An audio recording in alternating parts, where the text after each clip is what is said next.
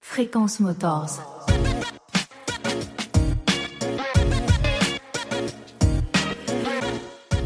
Je n'aurais pas repris une concession d'une autre marque que Harley Davidson. Mathieu Hébert, j'ai 49 ans, bien, bien tassé. Alors, hyper tardivement, j'ai eu le permis de conduire moto hyper tard. Je l'ai eu, j'avais déjà 35 ou 36 ans. J'ai un peu baigné dans cet univers de l'entrepreneur, de monter des entreprises, de créer des sociétés, d'être son patron. Voilà, j'ai. Je passe mon permis pour m'acheter une Harley Davidson.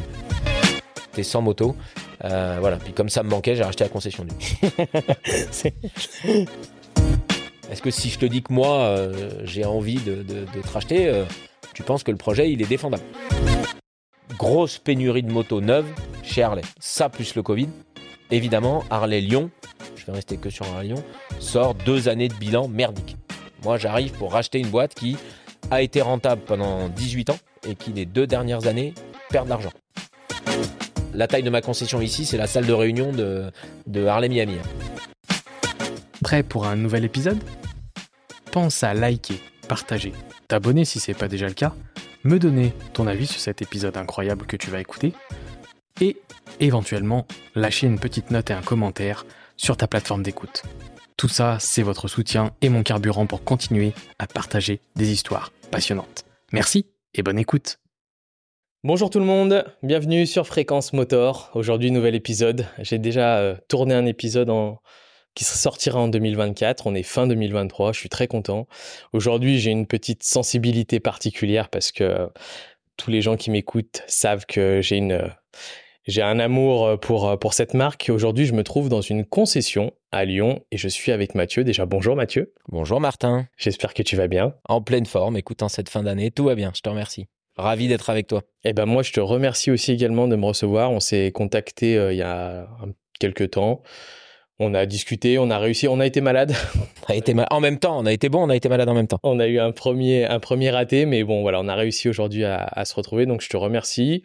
On va pouvoir euh, parler de plein de choses. Euh, le concept du podcast avec Fréquence Motor reste le même, c'est-à-dire qu'on va parler déjà un peu de toi au niveau de vidéo. Euh, et puis ensuite, on parlera un petit peu des concessions. En plus, la particularité, c'est que tu es arrivé, on va dire, un peu plus récemment. Ouais, il y a un an et demi. Voilà, il y a un an et poste depuis un an et demi seulement. Donc, euh, ça nous laisse quand même pas mal de, de, de retours sur, sur la prise de, en poste de la concession. Et puis, tu vas pouvoir un peu nous expliquer voilà, ton rôle aujourd'hui, pourquoi? J'aimerais aussi euh, savoir. Euh, c'est la grande question. tu as décidé parce que de ce que je connais, de ce qu'on a pu discuter, tu n'étais pas forcément du milieu professionnel personnel pas mal. pas du tout, on, va, on va en reparler, mais, je, suis complètement nouveau dans le, dans le milieu de, concessionnaire Harley Davidson, euh, concessionnaire moto, c'est nouveau pour moi. Donc ça, je trouve ça assez intéressant, c'est cool, on va pouvoir savoir pourquoi, avoir un peu les, les ressentis, puis tes premières impressions. Je pense qu'après un an et demi, on peut déjà faire un premier bilan peut faire un premier bilan. et puis euh, toi, plus personnellement, euh, savoir un petit peu qu'est-ce qui t'a amené euh, aux deux roues, comment ça s'est passé. je pense que si tu reprends une, concession d'une marque, tu devais quand même avoir une certaine affection pour la marque. Je n'aurais pas repris une concession d'une autre marque que Harley Davidson. Ok, donc ça c'est important déjà. Puis, et puis voilà, parler un petit peu de tout ça. Donc ce programme te convient-il? Parfait, écoute, je, te laisse mener tout ça avec ton expérience. Eh ben, c'est super, je te remercie. je suis ravi de te répondre. Bon, eh ben, on commence par le commencement, comme je fais à chaque fois avec mes invités. Je vais te laisser te présenter. Eh ben bonjour, rebonjour à tous. Mathieu Hébert, j'ai 49 euh, ans, bien bien tassé. Euh, je suis marié, j'ai deux enfants de, 20 et, euh, et, et 15 ans. Euh, voilà, je vis à Lyon depuis 20 ans, donc je, je, suis pas un Lyonnais, on aura peut-être l'occasion d'en reparler, mais ça fait 20 ans que je suis à Lyon euh, et dans les affaires à Lyon. Donc, euh, et récemment concessionnaire Harley Davidson. Donc je suis aujourd'hui le, concessionnaire des deux sites de vente Harley Davidson à Lyon, l'un à Dardilly où nous sommes actuellement et l'autre qui se trouve à Brignais dans le sud de Lyon. Ok. Petite question à part comme ça, il y a beaucoup de concessions, enfin il y a beaucoup de patrons de concessions qui ont plusieurs concessions ou c'est plutôt une concession? Alors dans la même ville, je crois sans dire de bêtises que Lyon est une exception. Il y a que à Lyon où il y a deux points de vente dans la même ville. Je sais que les autres grosses villes françaises euh, hors Paris, Bordeaux, Marseille, Lille, Nantes, Strasbourg, toutes ces villes-là n'ont qu'un seul point de vente. La particularité c'est Paris évidemment où il y a Paris et l'Île-de-France, où il y a plusieurs concessionnaires, mais qui sont plusieurs concessionnaires différents. C'est-à-dire, il n'y a pas un concessionnaire qui a cinq ou six affaires à Paris. Donc Lyon est une exception euh, à ce niveau-là. Ok. Petite autre question, tout de suite en, rapport euh, pour, pour, euh, cibler un peu aujourd'hui la, discussion. c'est une franchise du coup, hein? Pas du tout. Non, c'est une entreprise? Ah, alors voilà, le, contrat de concessionnaire est un contrat un peu particulier. C'est pas un contrat de franchise euh, tel qu'on le connaît avec des redevances et ce genre de choses. Ça fonctionne pas du tout comme ça. Moi, j'ai un contrat de concessionnaire. Euh, ce qui veut dire que j'ai des obligations envers la marque, d'obligations de représentation, d'obligations de d'installation des concessions, et, euh, et en fait j'achète moi les motos au constructeur, donc à Harley Davidson France, et ensuite je les revends. Donc on n'est pas dans un contrat de franchise euh, tel qu'on peut le connaître dans, dans la boulangerie, dans la restauration, ce genre de choses. Donc tu as ta propre entreprise? C'est ma propre entreprise, tout à fait. Qui signe un contrat de concession avec Harley Exactement. Ma, mon entreprise qui s'appelle Tribu 69, Harley Davidson Grand Lyon, c'est notre nom commercial, a un contrat avec Harley, avec Harley Davidson France, qui est un contrat de concessionnaire. Et quand tu as repris euh, l'entreprise, tu as racheté du coup Tribu? J'ai racheté Tribu, tout à fait. c'est ça. Ok. Ça n'a pas été euh, une fin d'activité de l'ancien et toi qui recrée une société Non, pas du tout. J'ai racheté la société de l'ancien concessionnaire, de l'ancien dirigeant. Je lui ai racheté sa boîte. Euh, mais j'ai dû, on a dû, avec le vendeur, donc Maurice Richaud, qui était l'ancien concessionnaire, une fois que nous, on est tombé d'accord sur le rachat de l'entreprise, il faut ensuite avoir l'accord du constructeur. Donc j'ai dû, moi, aller me présenter chez Harley Davidson France, présenter mon projet, me présenter moi, expliquer qui j'étais, expliquer pourquoi je voulais reprendre une concession Harley Davidson, expliquer ce que j'avais en tête pour développer la, marque et représenter correctement la marque dans le 69. Parce que sans l'accord du concessionnaire, Maurice Richaud, l'ancien concessionnaire, n'aurait pas pu me vendre son entreprise. D'accord. Ok, ouais, donc c'est une des clauses. Euh, assez incontournable. Il faut qu'un candidat qui souhaite devenir concessionnaire Harley soit validé par Harley France et même par Harley Europe. Ça remonte jusqu'à Harley Davidson Europe. Euh, et tant qu'on n'a pas cet accord, globalement, j'aurais pas pu euh, devenir concessionnaire Harley à Lyon. Ok, bon, on, on, on, ira un peu plus profondément dans, dans notre seconde partie. On va revenir un petit peu plus sur toi. On va revenir sur le, le petit Mathieu. C'était il y a longtemps. ça va. C'est. Euh, mais du coup, ce qu'on va, ce que moi, ce que j'aimerais savoir, c'est vraiment dans la jeunesse, à quel moment, parce que c'est peut-être pas le cas, c'est peut-être plus tard, à quel moment le, les deux roues rentrent dans ta vie? Alors, hyper tardivement. J'ai eu le permis de conduire moto hyper tard. Je l'ai eu, j'avais déjà 35 ou 36 ans. Ok. Euh, donc j'ai passé le permis moto tard. Euh, à la base, ma, ma, ma vraie passion, c'est plutôt l'automobile. Et assez rapidement, les autos américaines. Je ne suis pas capable d'expliquer ça. J'ai grandi en partie en Normandie, ça vient peut-être de là. Normandie, les plages du débarquement, euh, les Américains. Euh, voilà, en Normandie, on nous apprend que les Américains sont venus nous sauver. Voilà, je vais pas donner encore d'histoire parce que j'ai pas les compétences. Mais en tout cas, j'ai assez vite accroché avec la culture américaine. J'ai eu la chance, jeune, avec mes parents, de voyager aux États-Unis. J'ai visité la Californie, j'ai visité la Floride. Voilà, donc assez vite une appétence pour le, la culture américaine. Euh, au début plutôt une appétence pour la culture 4 roues. Euh, mais à force de visiter les États-Unis, dans ma tête, toujours, je me suis dit, un jour, je roulerai en Harley Davidson. Voilà, c'est pour ça que j'ai dit, j'aurais pas racheté une autre marque Harley Davidson. Tout de suite, pour moi, le deux roues, ça n'a été que Harley Davidson. C'est quelque chose qui était, euh, qui était aussi euh, vécu dans ta famille par tes parents? Ils avaient aussi des voitures ou, euh, ou c'est juste les voyages qui t'ont. Alors, c'est un peu de tout. Mon père, mon père avait été passionné de voitures aussi. pas forcément de voitures américaines, il a eu des vieilles MG, voilà. Donc j'ai toujours vécu dans un univers où euh, voilà, avec mon père, quoi. Quand on est gamin, on aime bien regarder ce que fait papa, et je l'ai toujours vu assez passionné de voitures, que ce soit des vieilles ou des récentes. Il a toujours eu plutôt des belles voitures de fonction dans son boulot et tout. Euh, et après, oui, c'est plus avec les voyages que je me suis mis à, à, à rêver d'américaine en fait. Je parle d'automobile. Hein, ouais, ouais. Est-ce que euh, est-ce que tu as quand même eu cette passage, je sais pas, mobilette alors j'ai eu, ouais, ouais, j'ai, eu des, des, scooters, des mobilettes, des trucs improbables. Hein. Je crois que j'ai eu un chapi, euh, j'ai eu un booster. Alors je suis en train de parler de trucs que les, les, les, les jeunes euh, connaîtront pas. euh, mais ma carrière a pris assez vite fin parce que je les ai à peu près tous cassés en faisant l'imbécile avec, comme on est quand on a 16 euh, ans, 17 ans, 18 ans. Donc ma carrière de deux roues avant permis a été assez courte. Ok. Tu, tu vivais ça avec les copains? Euh, en ouais, ouais. Bah, euh, à l'époque, je, je- j'étais beaucoup en Normandie, euh, là, où- là où est ma famille. Euh, je faisais de l'équitation et bah, en Normandie, il n'y a pas les bus, les métros, voilà. Donc pour se déplacer de la maison au centre hippique ou aller voir les potes, il fallait avoir un deux roues. Donc voilà, donc on était un MC à l'époque de, de scooter, de chapi et de siao, euh, et on se déplaçait d'une maison à l'autre et au centre hippique avec nos deux roues en faisant les imbéciles sur les routes de Normandie. euh, Donc plus, euh, plus village Plus que, village, que ouais. grande ville. plus village que Souvent, grande ville. quand on vit ça, les déplacements, mobilettes et tout, C'est totalement ça. C'est village, campagne et une nécessité pour se déplacer. Bah, tant qu'on peut pas avoir le permis de conduire euh, euh, voiture, et ben il faut des mobilettes quoi. Ou demander aux parents de vous trimballer à droite à gauche, qui en général gonfle vite les parents et, et les enfants. Donc euh, Et euh, c'est marrant, je, je m'attendais plus à ce que tu me dises pour aller jouer au foot avec les copains ou alors pas du tout. J'ai fait de l'équitation euh, qu'est-ce qui t'a amené à l'équitation? Familiale. Euh, en fait, ma mère était éleveur de chevaux. Ah oui, donc en fait, j'ai grandi au milieu des chevaux. Donc j'ai assez vite commencé à faire de l'équitation. J'en ai fait pendant assez longtemps. J'ai arrêté quand après je suis venu à Paris pour faire mes études. Là, j'ai découvert que c'était plus sympa de faire la bringue que de se lever tôt le matin pour partir en concours épique. Euh, mais j'ai fait longtemps de l'équitation. Et dès que j'ai arrêté l'équitation, je me suis toujours pas mis au foot. Je, je- je n'ai aucune attirance vers ce sport. J'ai fait pas mal de rugby par contre. Pendant mes études et, euh, et même après à Lyon, etc., j'ai fait du rugby à 15 et du rugby à 13. Ok, donc il y a quand même eu du sport co. Il y a quand même eu du sport co. Euh, donc bah là, tu nous as fait une transition toute faite. Du coup, euh, tu pars à Paris Exact. pour les études. Je pars à la, Paris grande, pour la euh, grande ville, la capitale. La, la grande ville, tout à fait. Alors, j'avais déjà vécu un peu entre Paris et la Normandie. hein. Mes parents se sont séparés. Enfin voilà. Bon, bref, je connaissais déjà la région parisienne. Euh, quand j'ai eu mon bac, euh, il a fallu que je décide quelles études je voulais faire.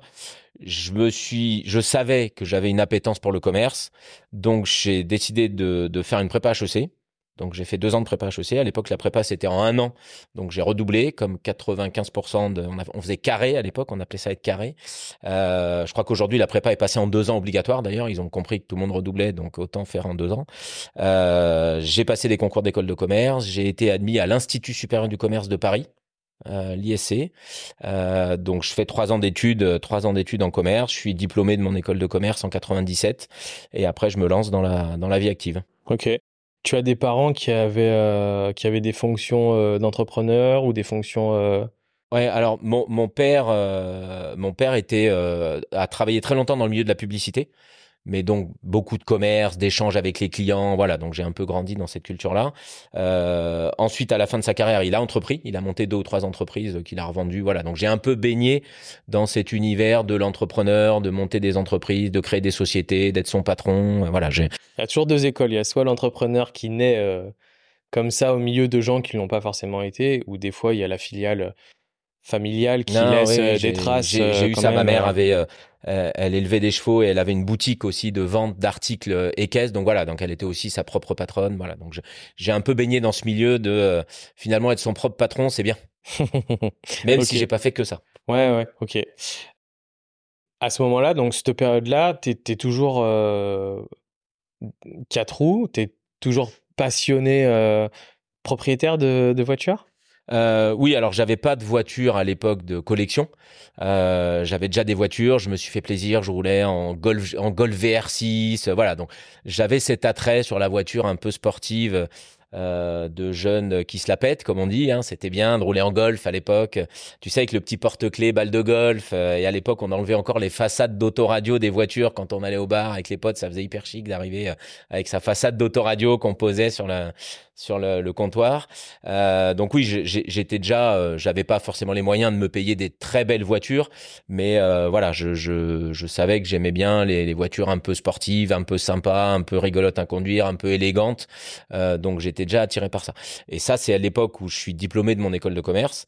Et là, ma passion, dès que j'ai eu mon diplôme, ma passion pour les voitures américaines a tout de suite pris le dessus, parce que la seule entreprise où j'ai postulé et où j'ai été embauché, c'est Ford. Et, et mon premier boulot, c'est chez Ford France, le constructeur, euh, où j'ai passé un entretien d'embauche. En- Le, le- le recruteur m'a dit Mais pourquoi Ford? J'ai dit Bah, à cause de Mustang.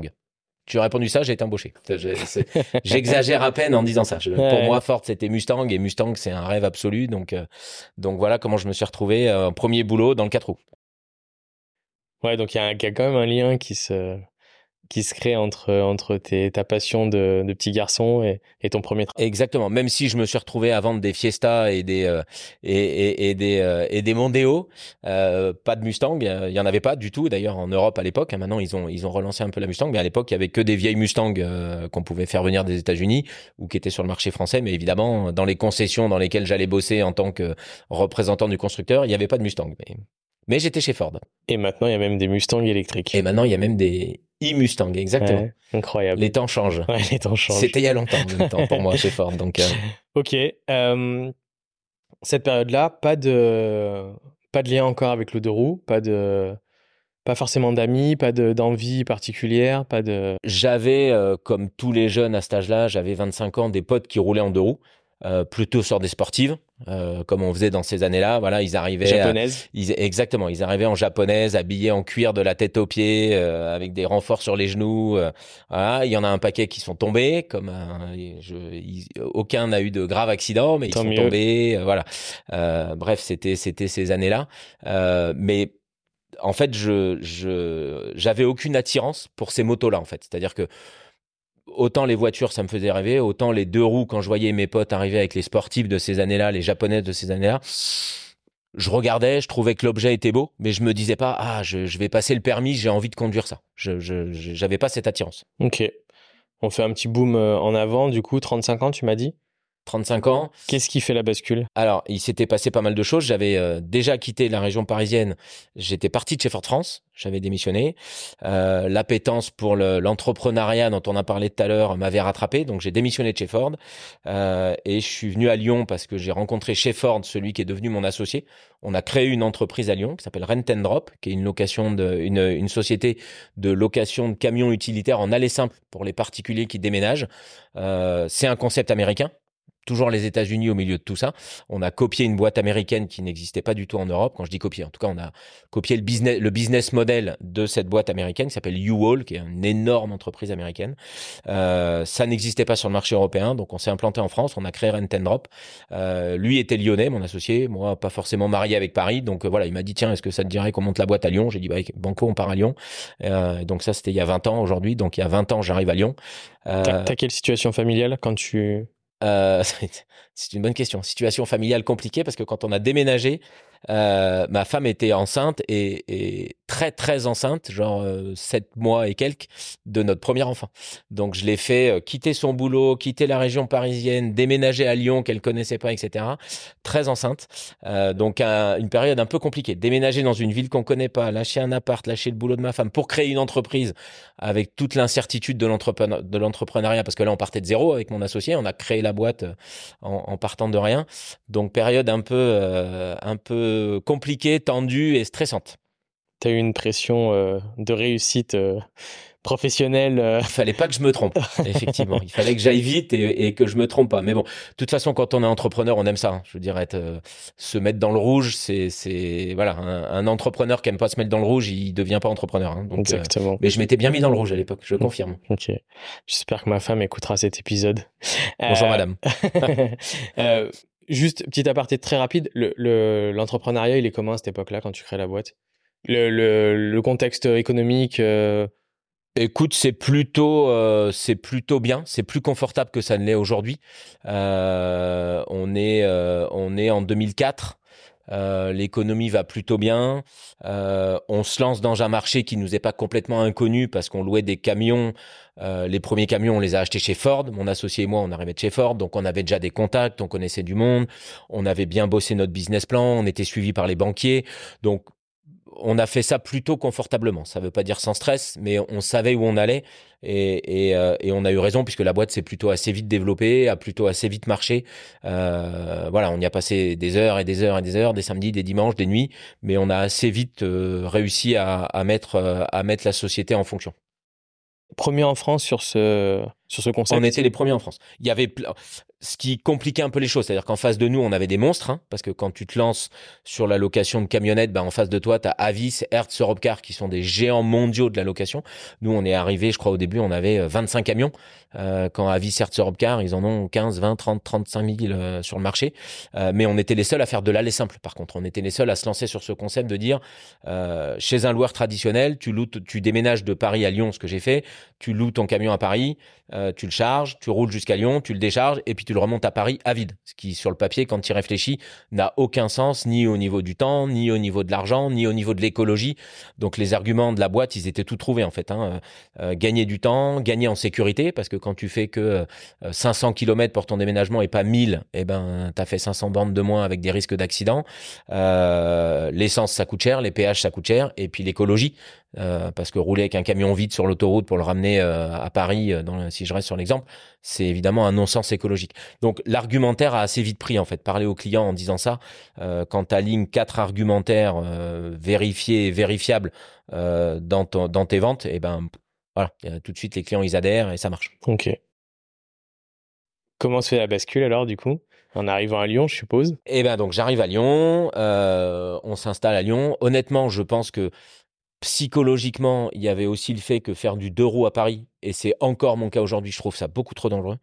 Euh, donc il y a peut-être aussi ça où je me disais, je vis à Paris, je voyais les motards sur le périph là qui remontaient euh, en deux roues au milieu du périph, je me dis bah ça ça me c'est, c'est, ça me ça m'attire pas du tout, j'ai peur en gros, j'ai, pas envie d'aller là-dedans.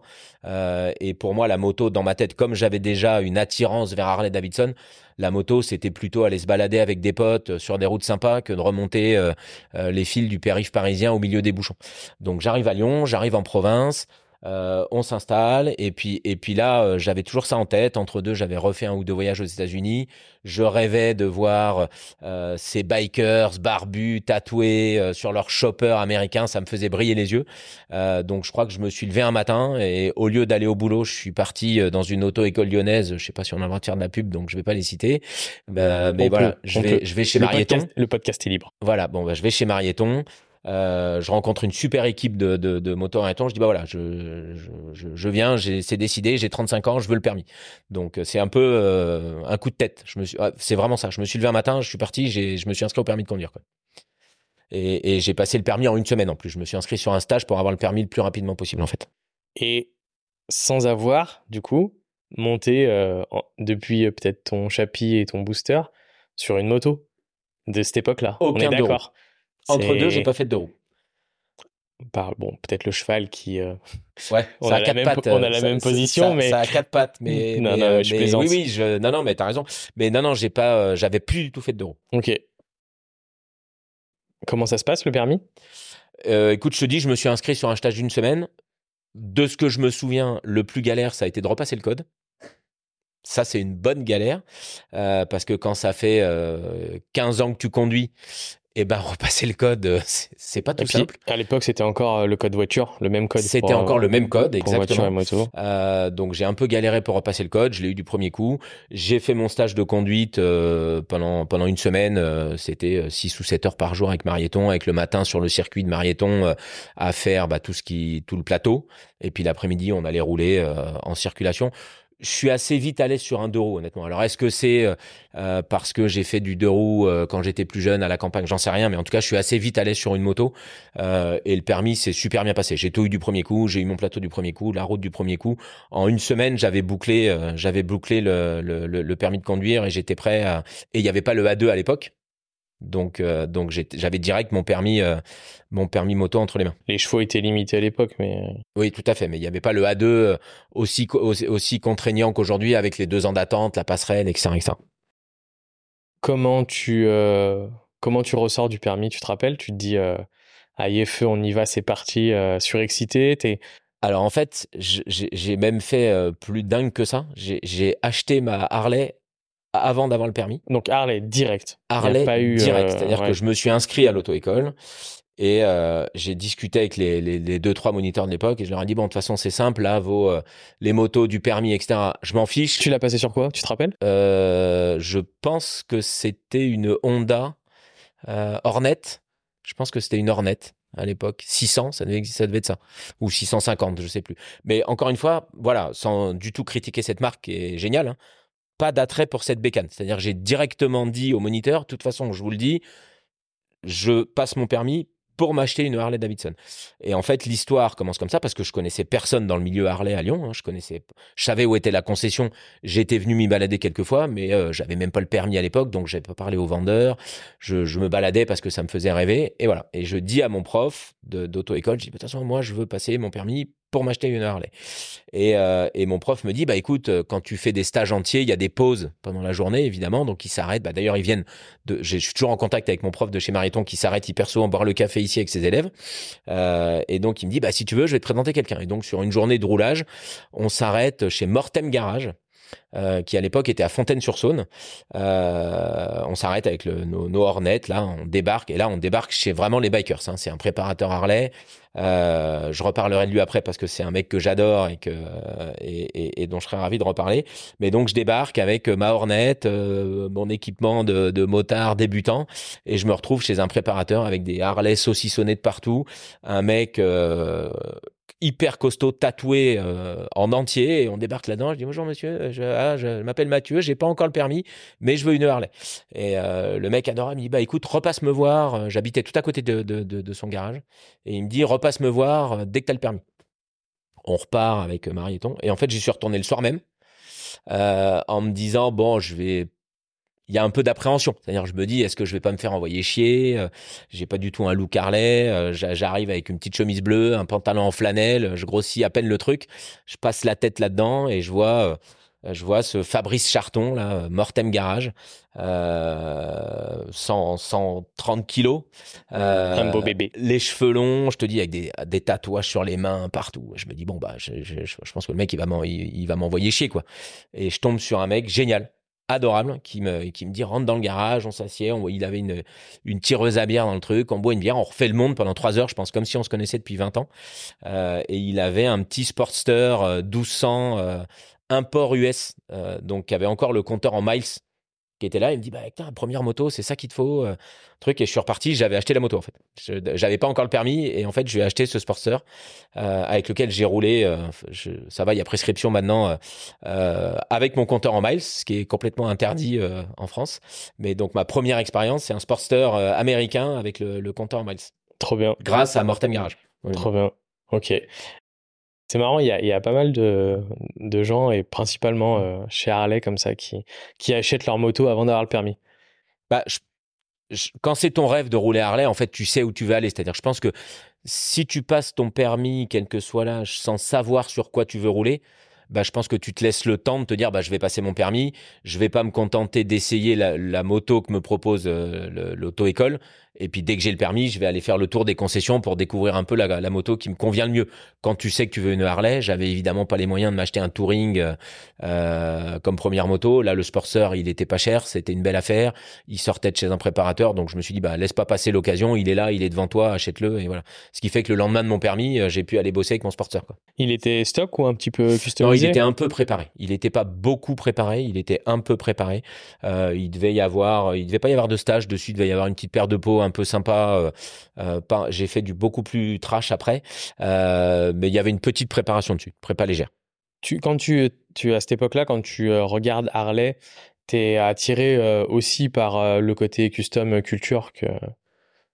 Je, je, le découvre, hein. honnêtement, à part ma passion et ce que j'avais vu aux États-Unis, je connais pas bien ce milieu mais euh, mais c'est en fréquentant du coup Mortem Garage, en y allant hyper souvent. Encore une fois, j'habitais à deux minutes de chez lui, donc ça m'arrivait hyper souvent. Le soir, je revenais du boulot avec mon avec mon petit sport, je m'arrêtais chez lui, on buvait une bière ou un coca euh, et, et, on discutait. Et je découvre un peu bah, le milieu de la préparation.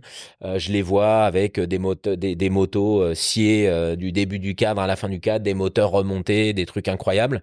et donc je commence à, à, à lire un peu, à regarder sur internet, à me renseigner sur ce qui se fait aux États-Unis, et je découvre un un peu tout ce qu'il y a autour d'Harley Davidson comme ça en fait. Tu te rappelles euh, ton le premier jour où tu montes et avec t'as le permis et ah bah je me rappelle comme si c'était hier. Je, je, pars de chez moi pour la première fois euh, avec mon petit Sportster pour aller bosser.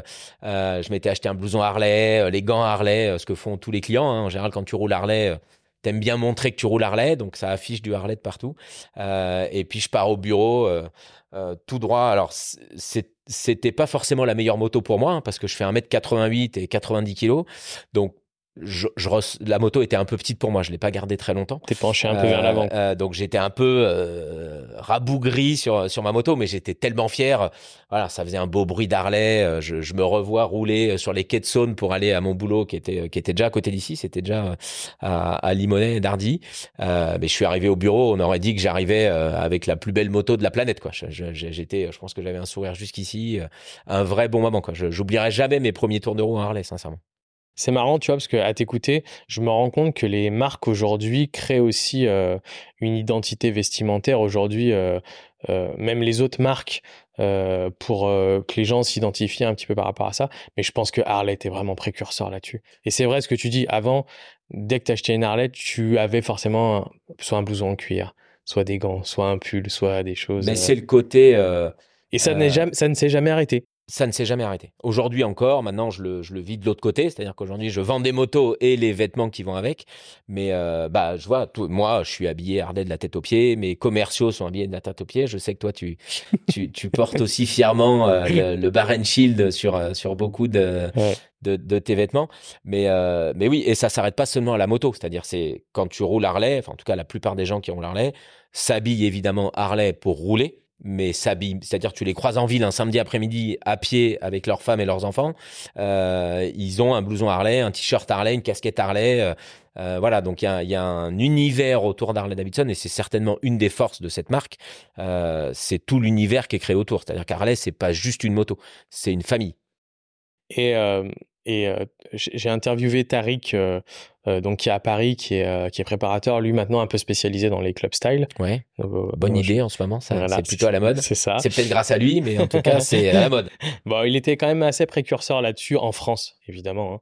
Mais, mais c'est vrai qu'il me disait un truc très juste et c'est assez drôle et ça m'a vraiment marqué, c'est qu'il me disait à chaque fois qu'on, plus on se croise et qu'on voit euh, quelqu'un soit qui a une tenue Harley ou soit qui, est devant sa moto, on se demande toujours euh, qu'est-ce qu'il fait dans la vie?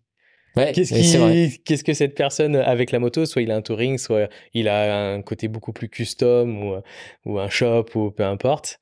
Et c'est vrai qu'il y a, y a même quand on se regarde et qu'on a vu que on avait des vêtements Harley, il y a toujours ce, ce regard de, comme tu dis, un peu de c'est la famille. Euh, non, mais c'est, t'as raison. De, euh, façon euh, évidemment symbolique. Hein, on n'est pas dans le. Non, non, mais on est d'accord. On, est, on, pas dans le monde. non, bien sûr, on n'est pas dans le monde des bisounours, mais. Enfin, tu le vis aussi, puisque je sais que voilà, tu, tu, c'est une marque que tu aimes beaucoup, tu roules Harley, tu es habillé Harley, etc. C'est vrai que quand tu croises ou que ce soit quelqu'un qui a une fringue Harley, tu le remarques. Et alors, effectivement, tu vas pas aller lui parler à chaque fois que tu croises, même si c'est un peu ce que je faisais moi aux États-Unis. Hein. Chaque fois que je voyais un mec arriver avec une belle moto quand j'étais aux États-Unis, j'allais lui dire bonjour, comment tu vas, parler un peu avec lui. Mais en France, tu fais pas ça. Mais il y a, y a ce côté, euh, euh, il y a ce côté, effectivement, tu le regardes, tu te dis, euh, et, et, tu vois, il y a une question très intéressante dans celle que tu posais. Je trouve ça absolument génial aussi dans cette marque. Euh, tu te dis, tiens, mais qu'est-ce qu'il fait ce mec-là? Et ou cette femme-là d'ailleurs, parce qu'on a beaucoup de femmes qui roulent Harley aussi. Tout à fait. et, en fait, tu te rends compte que c'est une question à laquelle il est impossible de répondre. Parce qu'aujourd'hui, et, et c'est et, c'est assez marquant chez Harley Davidson, il y a un panel de clients chez Harley qui est énormissime. Euh, et que cette marque arrive à rassembler, ce qui n'est pas forcément facile dans la société actuelle. Hein. C'est-à-dire que euh, aujourd'hui chez Harley, je vois dans mon chapter, euh, j'ai un gros chapter, et dans mon chapter, j'ai des, des, des ouvriers et des chefs d'entreprise, des chirurgiens, des avocats, euh, et tout ce monde-là se mélange, où tout le monde est habillé pareil. Quand je dis pareil, c'est tout le monde a son petit blouson Harley, et finalement, personne ne se pose de questions. Tout le monde s'en fout de savoir si tu es riche, si tu es pauvre, si tu as un, un, métier de dingo, si tu es président d'une multinationale et si tu as une moto à 5 000 ou à 60 000 euros. Les gens se retrouvent et ils sont contents de se retrouver autour de leur passion de la moto et de Harley Davidson. Et euh, en, plus de ça, il y a, y a un, truc qui est toujours agréable. Euh, on vit, comme tu disais, dans une époque quand même compliquée euh, en termes d'identité. Euh, moi, je fais partie d'une, de par mon teint impeccable. bonne mine, tu veux dire Voilà, de bonne mine. que ce soit des, des motos récentes, Harley ou, ou le côté custom,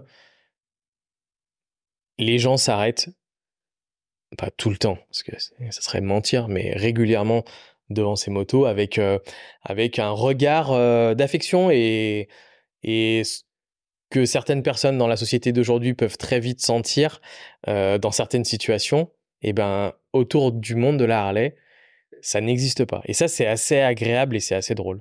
je pense que dans certains contextes professionnels ou personnels, je peux sentir des regards, voilà, un peu inquiets ou, mmh. ou, voilà, ou des regards pas agréables.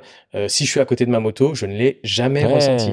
Et j'ai des papis de 80 ans, j'ai des euh, mamies, j'ai des jeunes, euh, j'ai des enfants euh, qui, qui te disent waouh Ce qui est assez paradoxal, hein, parce que quand tu creuses un peu l'histoire d'Harley, alors il y a le Bar Shield, hein, le, le, logo Harley Davidson, qui fait certainement partie des quatre ou cinq logos les plus connus de la planète. Hein. Je veux dire, quelqu'un aujourd'hui, même s'il n'est pas du tout dans l'univers de la moto, même s'il n'est pas du tout dans l'univers américain, le Bar Shield Harley Davidson, après, ça fait 120 ans que la marque existe, mais, mais ce et Même si, et même si les gens ne savent pas que ça s'appelle le Bar Shield. On est d'accord. Bar Shield, le, pour ça, je rectifie en disant le logo Harley Davidson, euh, c'est un logo qui est connu sur la Terre entière. Euh, mais à côté de ça, tu vois, tu dis qu'il y a un côté rassurant quand tu roules Harley, alors que paradoxalement, il y a aussi tout l'univers parallèle d'Harley avec tous les mythes qu'il y a autour, hein, mais qui inquiètent parfois un peu les gens euh, avec les MC. Euh, Sons of Anarchy qui a aussi un peu mis un peu de de, rêve autour de tout cet, univers des MC. donc c'est marrant que tu dis ça alors qu'il y a aussi un côté où parfois ça inquiète un peu les gens quand ils voient des groupes de, de, bikers, de motards Harley, ils se disent voilà, attention, euh, euh, c'est peut-être des gens euh, dangereux. Ouais, je, je, pense qu'il y a, il y a quand même une, une différence de niveau par rapport à la France, l'Europe. Je pense un petit peu aussi la France oui, et la les États-Unis. On est d'accord. Je, oui. pense qu'il y a États-Unis, Canada ou. Oui, oui, je pense que moi, je j'apporterai aucune critique à, à, à, personne, mais mais c'est vrai que je pense que les gens, de par la série en plus, non, mais c'est ça, en fait. C'est surtout, cuir, c'est c'est surtout Sons of Anarchy qui a, qui a, qui a créé toute une mythologie autour de tout ça. Et... Nous, on est, euh, on, enfin, j'ai beaucoup d'amis euh, et j'en profite pour tous les saluer avec qui je roule en Harley. Euh, on, on, voit tout de suite qu'on n'est pas un MC. Oui, oui, tu vois ce que je veux dire? Il y a, on a au pire, et, et la bascule a été bonne, je trouve aussi d'Harley, c'est que, c'est que au-delà de juste des vêtements, certains pourront, on a toujours hein, ce rapport de Johnny Hallyday des vestes en cuir avec des franges, euh, les tatouages, les grosses bagues et tout, et machin.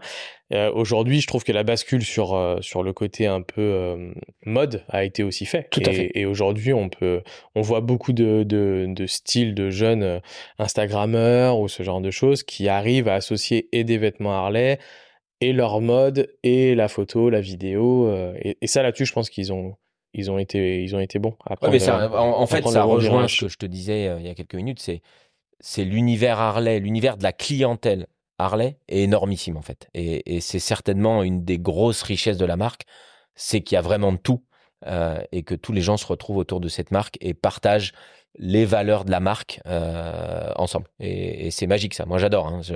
je... pense que tu regardes le site il y a 50 ans et le site euh, aujourd'hui, entre toute la partie euh, même euh, vêtements et tout, euh, la communication qu'ils font, elle est, elle, est, elle est bonne, elle est ouverte à tous. Ouais, tout à fait. Je suis bien d'accord. C'est avant, je pense qu'ils avaient vraiment ce, ce, cette ancienne population qui est encore présente aujourd'hui et qui est, qui est très bien. Hein, mais c'est vrai que ils ont réussi en tous les cas à garder ça en s'ouvrant à d'autres. Exactement. Et ça, c'est. On est bien d'accord. Euh, ok.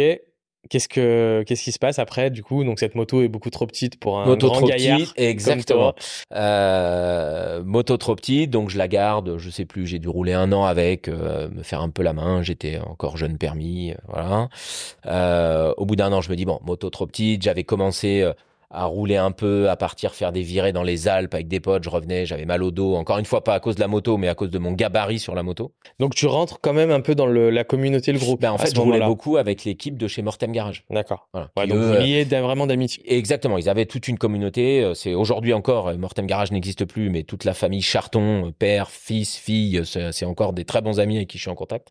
Euh, donc je roule avec eux. On va à Morzine, on descend à Grimaud. Euh, voilà. Mais je me rends vite compte que euh, 400 ou 500 bornes d'affilée sur mon Sportster trop petit pour moi, j'ai mal au dos, c'est compliqué.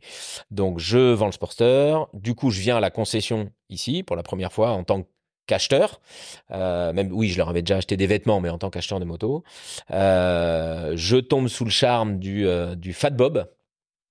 Grosse roue à l'avant, voilà, là je passe sur un truc un peu plus euh, en rapport avec mon gabarit, grosse bécane.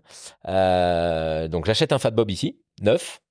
Euh, J'en prends possession. Je fais les 12 km qui séparent la concession de chez Mortem Garage jamais de la moto. Je passe deux jours avec euh, Julien, qui était qui est le fils du, patron et qui, à l'époque c'est lui qui œuvrait euh, sur les prépas. On dessine ensemble la moto dont je rêve. Voilà, je lui laisse les clés. Je lui dis bon, je reviens dans trois semaines. Il m'a saucissonné la moto de partout. Il m'a fait beaucoup de transfo dessus. Euh, c'était, euh, euh, j'étais pas très fan à l'époque sur le, le Fat Bob du garde-boue arrière. Là, il y avait un, garde-boue un peu long, très carré. Voilà, donc il m'a saucissonné le garde-boue, élargi un peu le pneu, mis une plaque latérale, mis un petit garde-boue qui affleurait à la roue. J'avais mis un, un, drag bar assez large, les, les, les, les pattes vraiment en avant, un petit stagin, une petite paire de peau. plus tellement à la mode aujourd'hui, très sonore, très très sonore. Euh, je me rappelle que quand je la démarrais euh, à froid le matin dans le noir, ça faisait des étincelles derrière, donc ça réveillait tout le quartier. Euh, voilà, et je me fais ma première bécane vraiment avec une belle prépa, un, super look, et là je me régale quoi. Je, rentre vraiment dans le milieu un peu custom, prépa, et, et, je me régale à rouler avec cette bécane. On est, tu te rappelles, on était en quelle année? Eh ben, écoute, j'ai eu le permis en 2010, fin 2010, donc on doit être 2013-2014. Ok. Dans ces eaux-là. Ok. Les sensations sont. Est-ce que tu te rappelles euh, le, la sensation que tu as roulé Alors, euh, bon, peut-être un peu mitigé parce que la moto n'était pas adaptée pour toi. Là, du coup, tu passes sur une moto en plus que tu transformes donc qui est forcément qui te plaît en termes de ça. en termes de look de position de, de conduite. de position et j'avais changé la selle euh, voilà. Je, je honnêtement je change de monde voilà, encore une fois, c'est pas du tout une critique vis-à-vis du sporteur. Le sporteur, c'est juste que c'était vraiment pas adapté pour moi. Là, je me retrouve sur une bécane où j'ai euh, euh vraiment pour moi la vraie position Harley. Alors, il y en a 50 000. Me diras-tu à juste titre, on peut aller sur du shop. Mais là, j'ai un drag bar euh, hyper large. J'ai vraiment les pattes en avant. J'ai calé une selle à mon à mon gabarit. J'ai pas mal au dos, donc j'ai cette position un peu, tu sais, quand t'as un drag bar avec les bras écartés, un peu penchés en avant, les pattes en avant, une sonorité d'enfer, la plaque des ports. Enfin voilà, je le, le, pour moi, c'est une œuvre d'art, la moto. Donc, bah, quand tu as la chance de t'asseoir au guidon ou au volant d'un objet que t'adores, et eh bah tu prends forcément un vrai plaisir à rouler euh, et plaisir que je retrouve. Voilà, je, je, je suis plus à l'aise avec la moto. Euh, c'est un moteur un peu plus puissant. Je l'ai vraiment bien en main, que ce soit pour faire de la route euh, parce qu'il faut aller vite quelque part, faire un peu d'autoroute ou aller faire des cols de montagne, machin. Je, je, je, j'ai adoré cette bécane. J'ai vraiment adoré cette bécane. Si je te dis donc Fat Bob transformé, tu as une anecdote qui te, qui te vient à l'esprit sur peut-être un, un voyage, un, non, écoute, comme ça. T'as, roulé combien de temps avec? J'ai roulé, euh, j'ai dû rouler 4 ans avec. J'ai dû rouler 4 ans. Euh, on a fait, euh, j'ai fait des bornes avec. Hein, je, bah, pas, pas des gros voyages européens, plutôt en France. On a continué à faire un peu les rassemblements Harley. Euh, je dis, j'ai été plusieurs fois à Grimaud à l'époque où ça existait. On a fait Morzine. Euh, on partait le jeudi après-midi. Euh, on allait dormir à l'hôtel. Euh, voilà. Donc, non, des, des, anecdotes, anecdotes avec la moto. y a rien pas qui trop, te, sauf a... la première fois où je l'ai posé, ce qui est arrivé à tout le monde parce que je me suis arrêté dans un parking en gravier, que ma, mon pied a glissé, j'ai posé la bécane. Mais bon, là, ceux qui ont jamais posé leur Harley, qui, qui nous jettent la première pierre. Euh, mais je me rappelle que ça m'a fait mal au cœur. De, je l'ai, je l'ai vraiment posé. Hein. Je l'ai pas fait tomber, je l'ai posé. Mais euh, j'avais des, des j'avais euh, des clignotants euh, euh, en forme de, de, de, de, de ballon de rugby. Euh, sur le bout de mes sur le bout de mes poignets, je l'ai je l'ai un peu abîmé. Enfin, ça m'a euh, ça m'a attristé d'abîmer ma bécane qui était toujours impeccable. Très mauvaise journée. Mauvaise journée, exactement. pour une bêtise de gravier, quoi. Voilà, Ouais. un pied qui glisse et, euh, et tu poses la moto. Mais non, à part ça, j'ai jamais vécu une j'ai vécu plein de belles choses. J'ai jamais eu de galère avec cette bécane. Je suis jamais tombé en panne. Je, je suis pas tombé. Je, voilà. Donc, euh, Tu l'as encore? Non, je l'ai plus. Je tu, l'ai l'as, plus. tu l'as vendu Je l'ai plus. euh, je l'ai vendu, tout à fait. Euh, je me dis qu'elle devait être euh, assez belle parce que je l'ai mis en vente sur le Bon Coin. Euh, je l'ai vendu, je crois, en deux jours.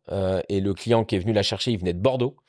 Et il est venu le lendemain, je crois. Il m'a fait un, il l'a vu. euh, J'ai envoyé une vidéo euh, pour, euh, préciser un peu les, les, photos qu'il y avait euh, sur le, site à l'époque. et je pense que le lendemain matin, il est parti de Bordeaux avec sa remorque et il est venu chercher la moto. il l'a encore. Je, je, sais plus pourquoi j'ai eu de ces nouvelles complètement par hasard. Il a encore la bécane. et en fait, je l'ai vendu parce que parce que je suis parti avec un groupe d'amis faire la Bike Week de Daytona. Euh, voilà, il, me, il, reste Sturgis. J'ai pas encore fait Sturgis. J'espère que je pourrai faire Sturgis. C'est la, seule qui est plus grosse que Daytona. Et donc, on est parti 15 jours en Floride avec des amis. On a pris un avion, on a atterri à Miami. On a loué des motos euh, chez Eagle Rider, comme tout le monde. Et, euh, et, et là, j'ai découvert le street glide.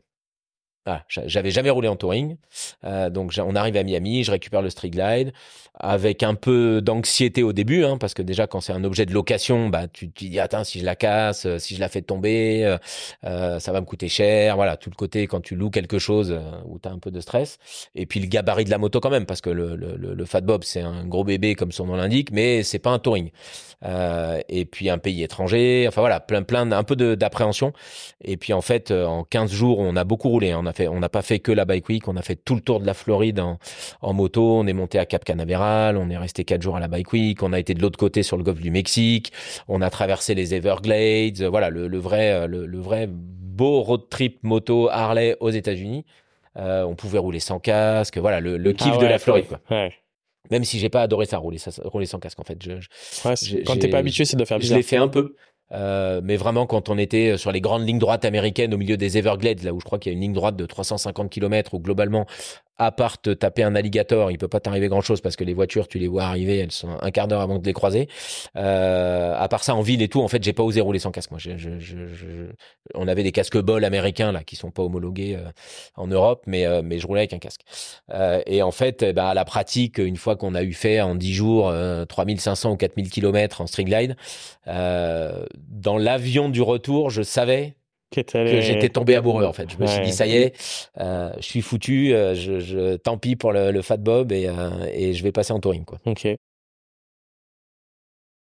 Tu ces expériences là, tu les vis aussi avec ta conjointe ou c'est plutôt solo? Pas du tout. à chaque fois qu'on est parti aux États-Unis pour faire de la bécane, elle n'est pas venue. Alors pour plein de raisons. La première est qu'on avait deux enfants euh, encore pas très vieux et que par définition, euh, pour les trimballer euh, sur une moto dans les sacoches, elle n'était pas d'accord qu'on emmène les enfants dans les sacoches. et puis jusqu'à jusqu'à il y a peu de temps, ma femme est pas hyper attirée par le, le deux roues, être passagère derrière une moto, c'est pas son, c'est pas c'est c'était pas son grand délire. Euh, je la travaille un peu depuis un an et demi que maintenant je baigne vraiment dans cet univers à temps plein. Euh, mais, mais même ça, c'est long parce que je crois qu'elle a fini par euh, acheter un casque à la Concesse qu'il y a quatre mois. D'accord. Euh, donc après un an euh, où je dis bah quand même il faut que tu viennes rouler. Donc elle commence un peu à goûter ça et il y a pas longtemps elle m'a dit qu'elle voulait passer le permis. Donc là je suis en train de ah. de, de, de, passer une étape. Donc la, la, la prochaine étape en 2024 c'est qu'elle passe le permis. Mais euh, mais à l'époque voilà un familialement parlant c'était pas simple. on partait que entre mecs. ça fait un peu macho de dire ça mais voilà notre délire c'était un peu d'aller rouler d'aller rouler entre mecs, de faire la bike week voilà. et puis les enfants. Donc voilà donc à chaque fois je suis parti seul tu, à l'époque, euh, dans, dans, ce que vous faites, euh, sans rentrer dans les clichés, y a, y a, tu, tu, croises un peu des femmes aussi?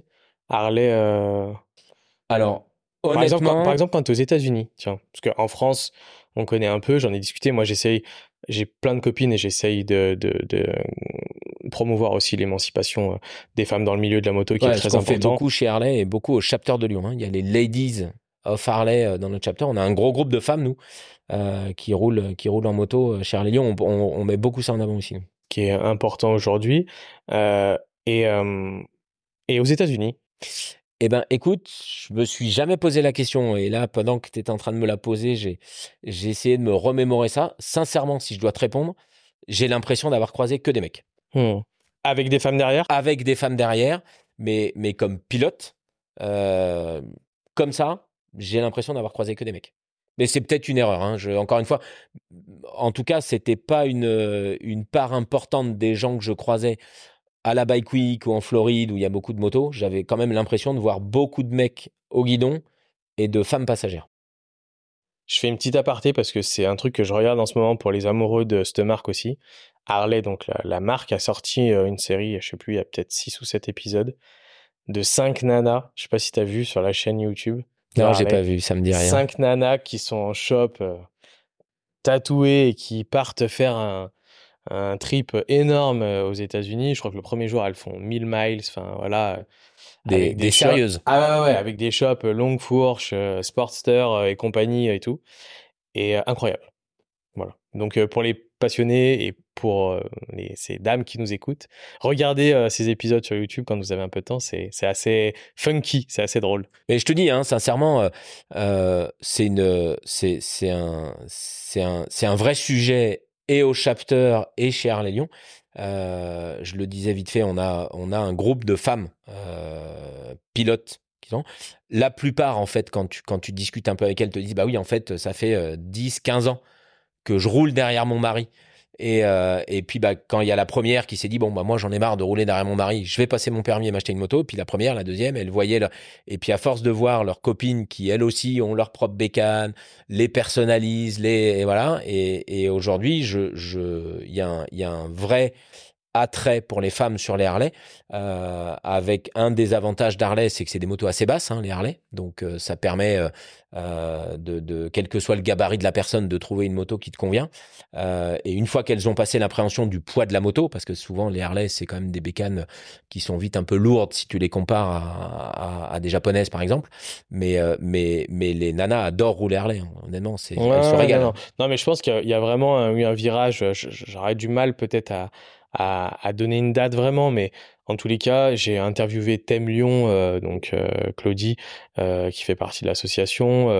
j'ai interviewé Nathalie Duplan, enfin voilà, qui est sur pas sur Harlem mais sur d'autres.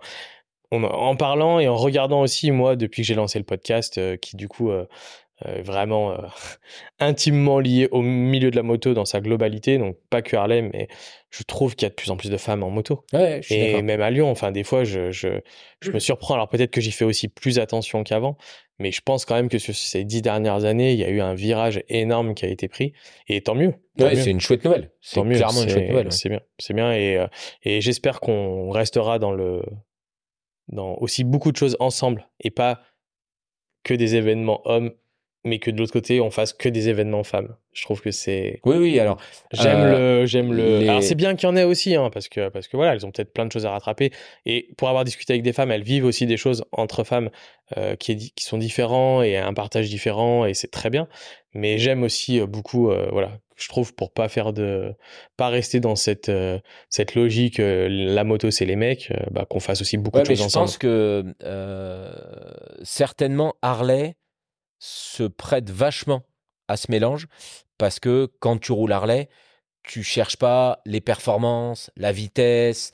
Euh, voilà, l'objectif quand tu vas rouler avec un groupe de potes, que ce soit des potes euh, hommes ou femmes, euh, je sais que j'ai certains potes qui roulent encore avec des, sportives. L'objectif, c'est de partir entre mecs, de s'habiller en cuir de la tête aux pieds et puis de dire bon bah le premier qui arrive en haut au col, il a gagné, c'est le dernier qui arrive qui, qui paye sa bière. Euh, ce qui est marrant à faire. Hein. Euh, et, et, alors que chez Harley, il y a quand même ce côté, on y va bah, pour se faire plaisir, pour rouler, pour voir des belles routes. Quand on voit un beau paysage, bah de toute façon, on s'en fout, on cherche pas à faire un chrono pour arriver en haut. On béquille les bécanes, on fait trois photos. Et du coup, je pense que c'est plus facile de mélanger les hommes et les femmes. Et là, c'est, c'est, je dis ça en tant que qualité des femmes, euh, qui sont souvent un peu moins, euh, je cherche le mot euh, politiquement correct, débile que nous. Quand on nous met des jouets avec des moteurs entre les mains, entre mecs, on a vite tendance à se dire, bah, les gars, venez, on va, on, va taper dedans euh, et, et, on va aller le plus vite possible. Voilà. Comme il n'y a pas ça dans le milieu Harley, globalement, euh, je pense que les groupes mixtes s'adaptent hyper bien à, la façon de rouler, à la philosophie de route d'Harley. Ok. Non, non, mais ouais, je suis d'accord avec toi. Je suis d'accord. Après, il y a d'autres motos? Eh ben après, non parce que euh, au, au, final, j'ai que j'ai que 12 ans et quelques de permis. Hein. Donc euh, tu l'achètes ce Street Glide ou pas? J'achète le Street Glide. Ok. En concession? Je, je donc je vends mon un, un, particulier à Bordeaux. Je vends mon mon, mon Fat Bob. Euh, j'achète un Street Glide ici que je fais un peu moins préparer que je n'avais fait préparer mon Fat Bob. Euh, je fais quelques modifs ici, euh, mais aussi pour une question de budget, parce que c'est aussi le problème, c'est que plus tu aimes bien les gros jouets, plus tu les achètes. Le prix d'achat, le prix du départ est cher. Donc j'achète la moto. Euh, en tant que concessionnaire, je vais pas dire que c'est cher, mais en tout cas, voilà, plus tu grimpes sur la, les prestations bah, sont pas les la mêmes. prestation, bah, un touring avec tout ce qui va avec, hein, c'est un plus gros moteur, c'est un carénage, c'est tout l'électronique embarqué, la musique, voilà. Donc je fais un peu de prépa à la concession. Euh, je crois que je fais un stage 1, euh, une petite perpo, un filtre à air, euh, voilà. je prends un noir mat, noir mat avec le, le, le, filet rouge là-dessus. Je me rappelle très bien de ce modèle. Magnifique. Donc je fais mes petites prépas qui vont bien. J'ai dû changer les poignées. Voilà, je la customise light. et puis je me mets à rouler avec cette bécane. Je la garde, je la garde. Voilà, je, roule avec ça. Euh, et puis, je crois que euh, j'ai dû la vendre il y a euh, 4 ans, globalement. Donc, un peu avant de changer de vie professionnelle, parce que, euh, parce que j'avais énormément de boulot euh, à ce moment-là et qu'en fait je roulais plus du tout malheureusement. J'avais plus le temps d'aller me balader avec euh, avec mes potes et puis je voyais euh, cette moto qui restait dans le garage qui restait dans le garage. Bon elle était branchée. Je la craquais régulièrement pour vérifier que tout allait bien. Mais je, je, je, commençais à être réduit globalement à la prendre pour aller acheter le pain quoi. J'exagère mais c'est à peu près ça. Donc au bout d'un moment je me suis dit bon c'est un peu dommage. La moto elle est en train de vieillir dans le garage, ça sert à rien. Je m'en rachèterai une, mais là en ce moment j'ai pas le temps, donc je l'ai vendu. J'ai vendu cette moto et puis et puis après j'ai racheté la concession. Donc du coup entre deux, j'ai pas racheté. C'est pas passé longtemps. Il a dû se passer trois ans où j'étais euh, ou quatre ans où j'étais euh, sans moto. J'étais sans moto. Euh, voilà. Puis comme ça me manquait, j'ai racheté la concession du coup. on va on va en parler. on, on va du coup la transition est est également tout trouvée. C'est top rapidement, la fin de l'aventure. Euh, qu'est-ce qui, qu'est-ce qui décide la fin de l'aventure euh, De mon ancienne boîte De ton ancienne boîte? Alors, rapidement, euh, un associé qui a 12-13 ans de plus que moi, donc qui me dit bah, voilà, moi je suis en fin de carrière, je, j'ai envie de vendre mes parts de la boîte. Ça faisait, moi, je crois, 17 ans qu'on avait créé cette boîte et qu'on la développait pas forcément hyper envie de me dire euh, j'avais 45 euh, ans, pas forcément envie de me dire bah, j'ai 45 ans, il me reste 20 ans à bosser, est-ce que je fais encore 20 ans ce job-là ou pas? Donc je lui ai dit ok, eh ben écoute Banco on vend. Donc on a mis la boîte en vente, on a vendu la boîte. Rapidement euh, Assez rapidement, même si on a eu une galère au milieu, une petite galère dont deux trois personnes ont entendu parler qui s'appelle le Covid. Puisqu'en gros, on devait signer la vente définitive de la boîte quatre jours après le début du premier confinement. Donc évidemment, la vente a capoté, enfin la signature a capoté.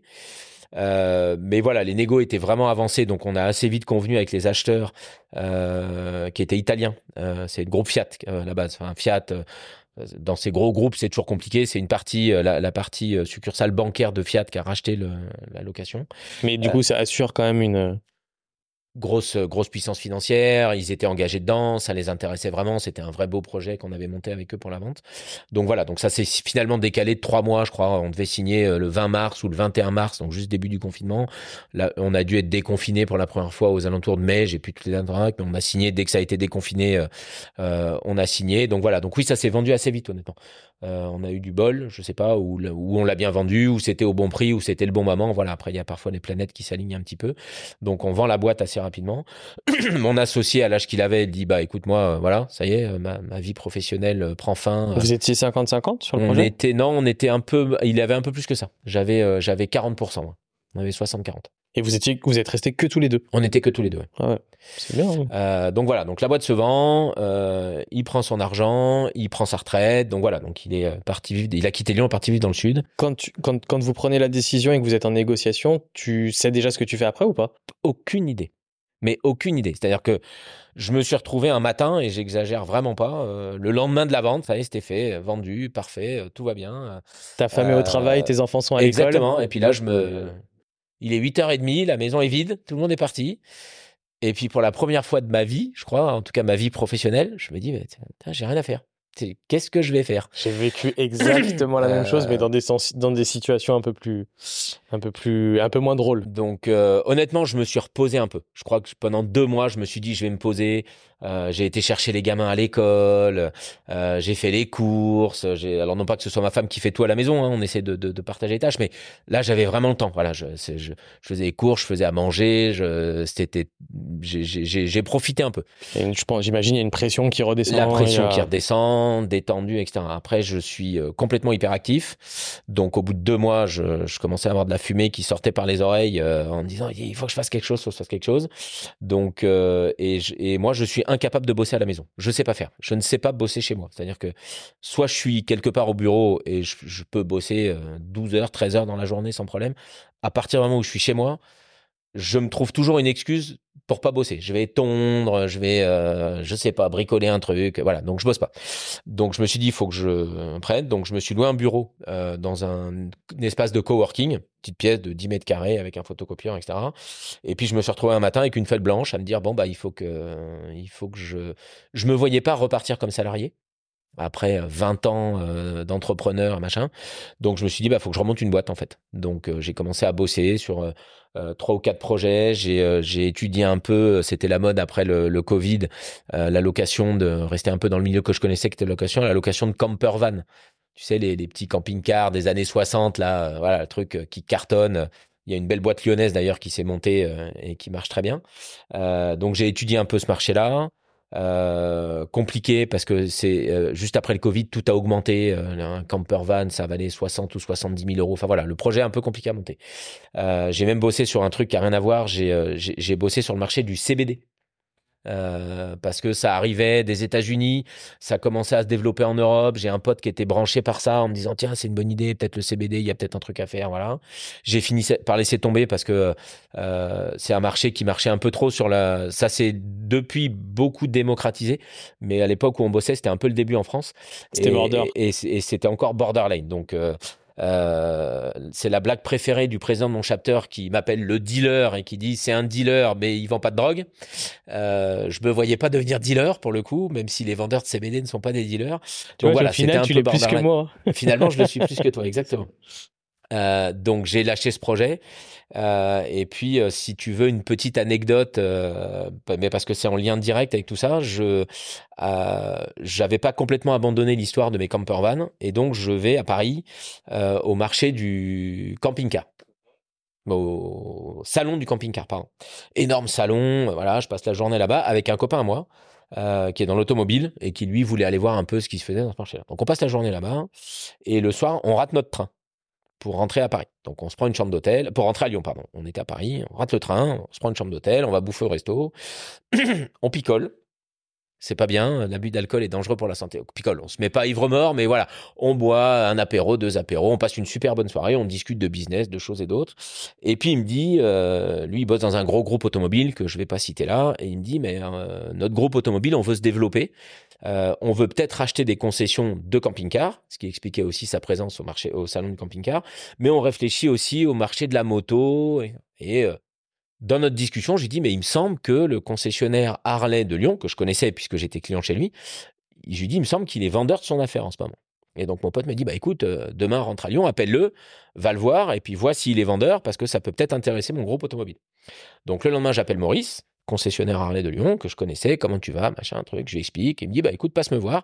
Donc je vais dans son bureau, qui aujourd'hui est mon bureau, et je lui explique en lui disant bah écoute, voilà, euh, euh, j'ai tel copain avec tel groupe automobile, ça l'intéresse peut-être, etc. Bon, on discute, on discute. Il me dit, écoute, euh Harley, je reviens à ce que je disais au début, pour pouvoir vendre une concession Harley, il faut l'accord du constructeur.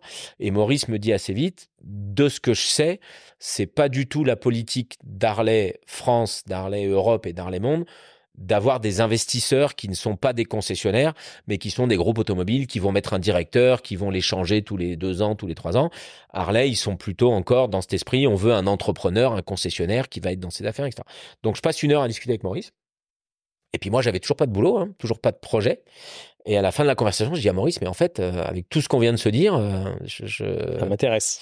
En fait, euh, tu m'as fait briller les yeux. Je, pense qu'en fait, c'est est-ce que si je te dis que moi, j'ai envie de, de, te racheter, tu penses que le projet, il est défendable? Et il me dit, ah bah toi, oui, évidemment,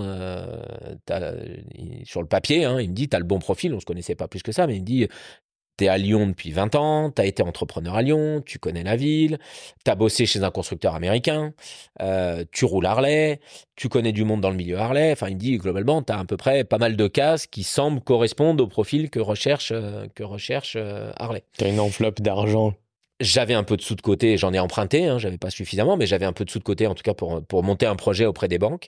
donc voilà, donc à la fin de cette discussion, bah, on se tape dans la main en disant bah écoute, viens, on essaie de monter un projet et puis on le présente à Harley et ça a commencé comme ça. Donc vraiment sur un sur trois verres de vin en trop avec un pote à Paris et, et, je me suis retrouvé et, en, et en venant pas pour toi, mais finalement et en venant pas pour moi, exactement. Parce que dans ma tête, je sais pas, ça m'était ça m'avait pas traversé l'esprit.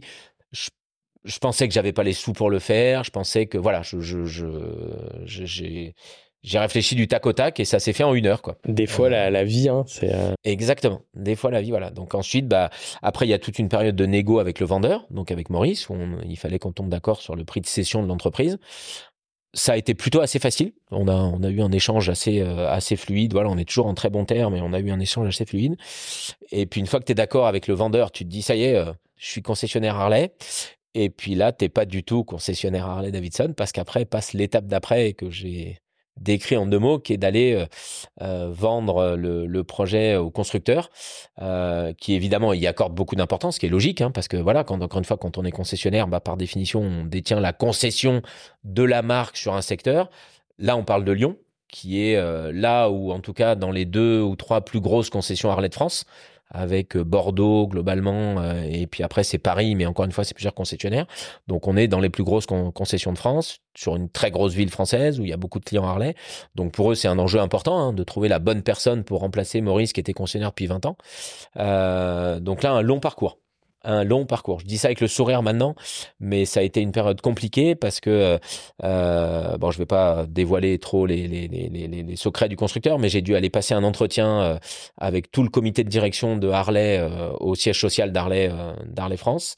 Euh, ça s'est plutôt bien passé, honnêtement. je me suis mis la tête à l'envers. Moi, j'ai préparé un PowerPoint de 50 slides. j'ai redébarqué à nouveau avec ma petite chemise bleue, sauf qu'évidemment, bah, j'ai débarqué chez Harley France où ils sont tous habillés en Harley, ah ah bah oui, ils, ah, ont, ils ont le look biker euh, qu'on connaît. Ils sont dans ce milieu-là eux aussi tous, donc ils sont habillés avec des chemises Harley, donc c'est toi qui dénotais plus au final. Euh, bah, au final, je dénotais un peu. Euh, j'ai pas fait le lien, j'ai pas osé me dire, bah j'y vais en jean basket avec un t-shirt Harley quoi. Euh, donc je faisais un peu bon petit élève, donc je fais deux heures d'entretien avec avec eux, super échange, hyper hyper riche, hyper constructif. Voilà, je leur présente mon projet que j'avais bossé avec l'aide de Maurice. Voilà, ils valident ma candidature. Donc là, c'est plus la personne qui valide, même si j'avais présenté mon projet. Euh, et puis derrière, il y a encore toute une étape où il faut que tu valides ton business plan. Donc il a fallu que je monte un business plan sur trois ans, ce qui est pas simple parce que je connaissais pas du tout le métier. Donc là, tu te retrouves à devoir monter un business plan sur dire combien de motos je vais vendre, mais sur ces combien de motos, combien seront des Sportsters, des Softail, des Touring, avec quelle marge, combien je vais vendre de t-shirts, combien je vais vendre d'accessoires, comment je vais faire tourner mon après-vente. Et sur un milieu que je connais un peu puisque j'ai bossé chez Ford et que quand j'étais chez Ford, j'ai été chef de région. Donc j'allais dans les dans les concessions, mais avec un œil extérieur. Et en fait, j'ai été comme les autres candidats euh, beaucoup beaucoup accompagné par Harley, en fait, qui aide Harley France aide le candidat à monter son projet, euh, nous oriente, nous dit là il faut le faire comme ça, etc. Voilà, je monte le projet, je le présente chez Harley France, il présente chez Harley Europe, euh, et euh, je crois début juin, il y a un an et demi, mon projet est validé. Et donc on va au bout de la signature et le 15 juin 2022, je, je signe avec Maurice le, le rachat officiel de, de, la concession.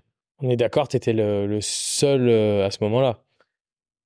Je crois qu'il y avait un, un autre candidat qui avait levé la main. Euh, mais euh, mais j'ai, comme je l'ai dit, j'ai assez vite accroché avec Maurice Richaud, qui était le vendeur. Euh, je l'ai vécu quand tu vends ton entreprise. Ça reste que du business, mais c'est quand même moi quand j'ai vendu Rent and Drop. En plus, je l'avais créé. Tu vends ton entreprise, tu vends, tu vends quand même ton entreprise. Tu vends une part de toi, voilà. Même si ça reste que du business. Il faut qu'il y ait un feeling aussi. Donc je pense que Maurice avait à cœur, surtout que Maurice, ça fait 20 ans qu'il faisait ça. C'est lui qui avait créé Harley Davidson Lyon, puisque l'ancien concessionnaire avait, avait disparu. Donc lui, il est parti de zéro. Il, il avait à cœur à le vendre à quelqu'un avec qui, euh, ouais, exactement. Qui était même pas sur le pôle moto. Non, qui était pas sur le pôle moto, qui était en centre-ville, exactement. Euh, donc Maurice, il avait à cœur et pour lui, je pense, euh, voilà, dans sa tête, et, et, puis pour ses salariés, parce que quand tu vends une entreprise, tu vends aussi des gens avec qui tu bosses depuis 20 ans, que tu as embauché, que tu as vu grandir dans la boîte, etc. Donc je pense que c'est important ce point-là. Donc voilà, donc je pense que Maurice m'a beaucoup aidé, a beaucoup poussé ma candidature. T'es pas arrivé en disant je vire tout le monde. non, et je l'ai pas fait. Je l'ai pas, depuis, je l'ai toujours pas fait. Donc j'ai pas menti à Maurice, j'ai toujours viré personne globalement. Donc euh, est-ce qu'à un moment, tu, tu, regardes quand même, euh, toi, euh, parce que il y a toujours cette question-là euh, chez les entrepreneurs, quand on part sur quelque chose de passion, c'est sûr que par rapport à ce que tu as vécu, même si c'était tardif un petit peu ton entrée dans la moto, il reste le rêve américain et tout ce que tu as eu depuis ta plus tendre enfance. est-ce, qu'on, est-ce un moment, quand même, tu as ce décrochage et se prendre un peu de la hauteur en te disant Attends, faut aussi que je regarde la rentabilité, faut aussi que je regarde. À fond. C'est-à-dire que toute la période où j'ai bossé sur le business plan euh, que je devais présenter à Harley et que je faisais aussi pour moi, pour mes banquiers, parce que voilà, quand on achète une entreprise, il faut emprunter de l'argent, donc il faut présenter un business plan banquier, faut le connaître, faut le maîtriser. J'ai, quand je t'ai répondu tout à l'heure, j'aurais pas acheté une autre concession moto que Harley. Sincèrement, je le pense. Euh, avec le recul, je le pense. Voilà, c'était un vrai kiff pour moi de me dire Rent and Drop, qui était ma boîte de location, c'était un super business. J'étais ravi. Louer des camionnettes utilitaires à des particuliers que j'ai jamais vu de ma vie parce qu'il y avait des agences, ils venaient, voilà, des clients, c'était des, des, des, du chiffre d'affaires, quoi. Je dis ça, c'est pas sympa, mais c'est un peu ça. Euh, là, je savais que j'allais dans un truc que j'allais kiffer parce que voilà, j'aime le milieu, j'aime les clients, j'ai des potes, j'ai machin. Mais j'ai complètement enlevé ça pendant deux mois de ma tête, mais vraiment complètement en me disant, ok, ça reste que du business, ça ne doit être que du business, donc il faut que je bosse sur la rentabilité de la boîte, ce que je peux en faire, comment je peux la développer, etc. J'ai réussi à complètement enlever ça. La passion que j'avais à ça, je l'ai plus montré chez le constructeur quand j'ai été me présenter. Voilà, en disant voilà, je, je, débarque, je débarque dans le métier de concessionnaire, mais je débarque pas dans le milieu Harley. La, tu as la notion aussi à un moment de te dire quand même, on est dans un contexte. Euh, alors, je trouve qu'il s'est peut-être aussi un peu accentué euh, euh, ces, ces, derniers mois depuis le rachat, mais, mais tu, j'imagine que tu étudies et j'imagine que si tu y es allé, c'est que tu as quand même vu des voyants verts. J'imagine bien que tu n'es pas complètement bête. J'essaye. Merci Martin. mais, mais non, mais est-ce que tu, tu tu, euh, la, marque te donne euh, le, la sensation que malgré euh, un contexte pas toujours évident, vous allez. est-ce que de l'autre côté, ils te donnent aussi eux Est-ce que toi, tu ne fais que présenter des choses ou est-ce que eux aussi ils te donnent des éléments à, te, à te sécuriser, à te dire ok, on va avancer ensemble et, et tout ça, ça va, ça va nous amener à, à pouvoir parce que dans ce contrat de concessionnaire, c'est donnant-donnant, malgré tout. Bien sûr. tu peux faire le meilleur travail du monde. Si de l'autre côté, Harley ne fait pas le sien comme il faut. Honnêtement, tout est super compliqué. Sur l'étude de ce dossier, pour moi, là, en enlevant la casquette Harley, tout est super compliqué. On sort de deux ans de Covid, avec tous les impacts économiques que ça a eu sur toute l'économie, quel que soit le, le business dans lequel tu es. Énorme impact sur Harley, puisque euh, je ne vais pas rentrer dans des détails techniques euh, de géopolitique, mais euh, globalement, pendant un an et demi, presque deux ans, il n'y avait plus une moto dans les concessions Harley, plus une moto neuve dans les concessions Harley, parce que bah, avec le Covid, il y a eu tous les problèmes de transport maritime, etc. Mais surtout, guerre économique entre Trump, les États-Unis et l'Europe, euh, on s'en rappelle peu aujourd'hui, mais euh, Trump, qui était très euh, America First, a dit je bloque les imports, enfin les exportations européennes qui viennent chez nous, je les surtaxe, l'aluminium, voilà tous ces trucs-là, et puis quelques trucs un peu emblématiques, genre le vin, le Roquefort, on a vu passer tout ça dans la presse là, sans forcément y prêter une grande attention, ça n'avait pas un impact direct. Évidemment, l'Union européenne réagit et dit bah pas de problème, on va aussi taxer l'aluminium européen. Et puis au passage, on va aussi se faire quelques marques emblématiques américaines produites aux États-Unis.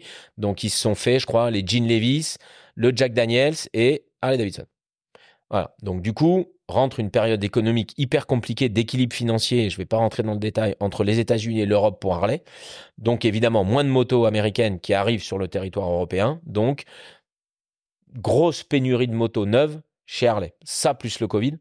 Évidemment, Harley-Lyon je vais rester que sur Harley Lyon, sort deux années de bilan merdique. Moi, j'arrive pour racheter une boîte qui a été rentable pendant 18 ans et qui, les deux dernières années, perd de l'argent. Mais je me dis, oui, ça perd de l'argent, mais il y a le Covid, il va pas y avoir toutes les, toutes les années de Covid. Et au moment où je suis en négociation avec euh, Maurice, Trump perd les élections, c'est M. Biden euh, qui débarque, Kamala Harris, Kamala Harris, Kamala, Kamala Harris, euh, je pense 15 jours après l'élection de Biden, débarque en Europe, dit on va peut-être arrêter les bêtises de, de, de, se taper dessus alors qu'on est partenaire économique depuis des générations. Fin de l'histoire, fin de la surtaxe, fin de la surtaxe dans les deux sens, boum, boum, les portes se rouvrent pour Harley Davidson. Ça, c'était avant que je rachète la concession. Donc, deux années difficiles, mais des voyants qui reviennent dans le vert. Ça, c'est le premier point. Deuxième point, euh, les difficultés économiques qu'on connaît aujourd'hui, l'inflation, etc., c'est pas encore arrivé. Je suis entrepreneur, pas voyant. Donc bah ça, ça m'est tombé dessus. Enfin, ça nous est tombé dessus. Hein, je dis ça à tout le monde, hein, bah, tous les citoyens et puis tous les chefs d'entreprise. Euh, donc ça, j'anticipe pas. Et puis oui, Harley me met totalement. Alors déjà, quand tu vas chez Harley, tu as confiance. Hein. On parle d'une marque qui a 120 ans. Euh, voilà, c'est pas une start-up qui lance des, motos américaines sur le marché et qui dit euh, il faut investir de l'argent pour vendre mes motos. Euh, c'est un groupe américain. Euh, ça a 120 ans d'histoire. Euh, les modèles, ils sont toujours là, ils sont toujours beaux, ça vend. et puis moi, je connaissais ce côté hyper fidèle de la clientèle Harley, euh, qui est une particularité. Alors, je n'ai pas les taux de fidélité des autres marques, donc je ne veux pas m'emballer, mais c'est vrai que euh, quand tu rentres dans le monde Harley, en fait, tu rentres tellement, ça rejoint un peu ce qu'on se disait tout à l'heure. Tu t'achètes des fringues, euh, voilà, t'es, logoté Harley de toute façon de la tête aux pieds. C'est un milieu dont tu ressors pas hyper facilement en fait, sauf si vraiment tu t'es fâché avec ton concessionnaire, avec ton commercial, avec la marque, avec ta moto, j'en sais rien. Mais, mais euh, donc je suis plutôt rassuré par tout ce côté-là. Et puis les échanges que j'ai avec Harley France, qui me dit bah voilà, il va y avoir telle nouveauté produit, voilà comment on veut se développer, voilà où on veut aller, etc. Donc ça me met totalement en confiance. Après, toute cette étude-là, je la fais en oubliant que j'adore Harley Davidson. Et au moment où il faut se décider, qui est toujours le moment difficile, hein, tu été euh, ou tu es entrepreneur toi aussi, il y a un moment où il faut dire bon bah voilà, maintenant j'ai tous les éléments en main, je sais ce qui va, je sais ce qui va pas. Maintenant, il faut que je me décide à signer le papier quoi. Je pense que le fait que ce soit Harley Davidson m'a incité à signer le papier. C'est-à-dire voilà, je, je, me suis dit je peux pas passer à côté de cette opportunité. Là, j'ai remis ma casquette de passionné de la marque et je me suis dit non, c'est un tel kiff d'être concessionnaire Harley Davidson que oui, il y a des risques. De toute façon, quand tu es entrepreneur, il y a des risques. Donc là, il y a des risques. Je les maîtrise, j'y vais. Quand ils te disent oui, tu sais déjà toi que c'est oui ou quand ils te disent oui, tu dis euh, allez, qu'est-ce que je fais? J'y vais, j'y vais pas. Globalement, euh, quand j'ai commencé à parler avec Harley, globalement, je savais que j'allais y aller. Ce qui, ce qui, à mon avis, est important parce que ça, ils ont, euh, ils ont certainement dû le sentir aussi que je venais, euh, je, quand, quand j'ai toutes les fois où j'ai été au siège et rencontré les gens de chez Harley, euh, j'étais là euh, pour gagner moi. Hein. Je j'y allais pas pour le pour faire de la figuration. Hein. Je, je, je, venais pour leur montrer que le bon gars c'était moi quoi. Tu rentres dans euh, tu rentres dans la famille Harley mais de, de, de l'autre côté du miroir, on va dire. Il y a des choses qui t'ont surpris sur sur l'entité parce que c'est vrai que là tu me dis voilà j'ai rencontré tous les gens d'Harley France, euh, Harley Europe. Euh, je pense qu'Harley Europe a des liens euh, forts avec Harley US. US, forcément. Y a, toi qui avais l'entrepreneur, tu avais combien de salariés dans ton ancienne boîte? J'avais j'avais une c'est compliqué parce que mon associé avait d'autres entreprises, donc on avait un peu d'économie d'échelle sur certains métiers administratifs, etc. Mais j'avais j'avais une vingtaine de salariés. Ok. Ah oui, non, c'était pas. Je m'attendais peut-être à ce que tu me dises. J'en avais 300. Ah non, non, pas du tout. Non, non, c'était encore de, la, de, la, petite entreprise. Euh, J'avais une vingtaine de salariés. Ok. ouais, donc là, Le vrai entrepreneuriat euh, de, de, petite taille. Voilà, je connaissais tous mes salariés par leur prénom, machin. Pas, pas. Ouais, ouais. Donc là, tu reviens sur la même chose à peu près. Exactement. Je reste à peu près sur la même, euh, même sur le, le, le, même volume de, de RH. Ok. Et, et ouais, est-ce qu'il y, y, a des choses qui te surprennent sur cette entreprise? Il y a des. On n'est pas là pour critiquer, attention, hein, mais tu vois des choses qui. Là, tu parles de Harley le constructeur ou Harley Lyon? Harley le constructeur. Quand tu passes de l'autre côté et que tu rentres dans ce, est-ce que c'est euh, c'est euh, c'est comme tu l'imaginais ou pas du tout? Oui, mais en fait c'est pas que je l'imaginais, c'est qu'encore une fois moi j'ai bossé chez un constructeur. Donc en fait j'arrive avec un bagage où je sais comment fonctionne un constructeur, puisque voilà, dans, dans ma vie chez Ford, j'étais chez le constructeur, j'étais en charge d'une zone géographique, donc c'est moi qui allais vendre les, voitures aux concessionnaires de ma région, qui bossait avec eux sur les plans, etc. Donc en fait, et en plus j'ai bossé un constructeur et un constructeur américain. Donc je pense que faire un parallèle entre un constructeur américain de deux roues et un constructeur américain de quatre roues, c'est pas très compliqué. Ça fonctionne pareil. C'est de l'industrie, c'est à l'américaine. Donc honnêtement, aucune mauvaise surprise. Je découvre un univers que je connais. Je sais comment ça fonctionne. Euh, voilà, peut-être plus compliqué pour ma responsable régionale euh, de chez Harley France, euh, parce qu'elle, elle vient me voir. Et, sauf que la première chose que je lui dis, je crois, je lui dis, mais en fait, le métier que tu fais aujourd'hui, c'est-à-dire venir pour me vendre des concessions, des, des motos, m'aider à faire ça, je l'ai fait pendant cinq ans. Donc, je sais tout ce que tu vas me raconter. Voilà, ce qui était un peu euh, euh, prétentieux de ma part, honnêtement. Elle m'a appris plein de choses depuis. On a un très bon contact. Mais, euh, mais, mais voilà. Donc, non, honnêtement, aucune mauvaise surprise. Je, je, je découvre un univers que je connaissais déjà, en fait voilà, et qui est plutôt sain. Euh, c'est petit, Harley France, il y a, y, a, y a, peu de monde. Euh, ils sont basés à Paris? Ils sont basés à Paris, à Créteil. Euh, c'est une petite équipe, mais, ce qui a ce, mais, mais qui est dans cette philosophie Harley. C'est-à-dire, on, on, se connaît tous, on a le portable de tous les gens du, comité de direction de Charlet, nous les concessionnaires, on peut les appeler quand on veut sur leur portable, tout le monde se tutoie, voilà, il y a cette ambiance, euh, même entre le réseau et le constructeur, tu retrouves cette ambiance Harley qui, tient, qui tient tant à cœur à tout le monde. Ton premier jour à la concession, en tant que nouveau. Euh, Alors écoute, c'est. Directeur. J'aurais pas pensé à t'en parler. Directeur, gérant. Bah, oui, président de la société, donc oui, gérant, directeur, concessionnaire en fait. Concessionnaire. Bon terme, c'est concessionnaire. J'aime pas trop les titres pompeux, moi, de chef d'entreprise. Là, tu sais, président, tout le monde met ça sur LinkedIn, là. Truc, c'est pas mon style. Concessionnaire. Eh ben, écoute, mon premier jour a été assez. Euh, comique, j'aurais pas pensé à te raconter l'anecdote, mais parce que tu me poses la question. Euh, en fait, quand on, quand quelques jours après qu'on ait signé, euh, non, quelques jours avant qu'on signe la vente définitive, mais on savait que tout était fait, il n'y avait plus qu'à passer chez, le, chez les avocats pour, pour tout signer. Maurice, donc le vendeur, est parti 15 euh, jours en voyage aux États-Unis. Sa fille vit aux États-Unis. Donc il part voir sa fille, euh, son petit-fils, etc. aux États-Unis. Et, et, comme on voulait pas perdre de temps, et eh ben en fait, il a envoyé un mail des États-Unis à ses salariés, je crois, un samedi soir, en disant euh, la boîte est vendue et mardi matin, il y a un nouveau qui va débarquer, c'est votre nouveau patron, merci de l'accueillir gentiment. Et il envoie ça de Miami. Donc le mardi matin, je débarque à la concession, qui du coup était ma nouvelle entreprise, mes nouveaux salariés, mes nouveaux collègues, mes nouveaux collaborateurs, et personne ne me connaît à part euh, Alain Bardet, qui est, toujours là aujourd'hui, parce que c'est à lui que j'ai acheté euh, euh, les motos que j'ai achetées ici, je les ai achetées à Alain. Donc on se connaît. Lui, il sait que j'arrive. Mais les autres, je vais voir les gars en disant bonjour. Bonjour Stéphane, bonjour Fred, bonjour machin. Je, bah, suis ton nouveau patron.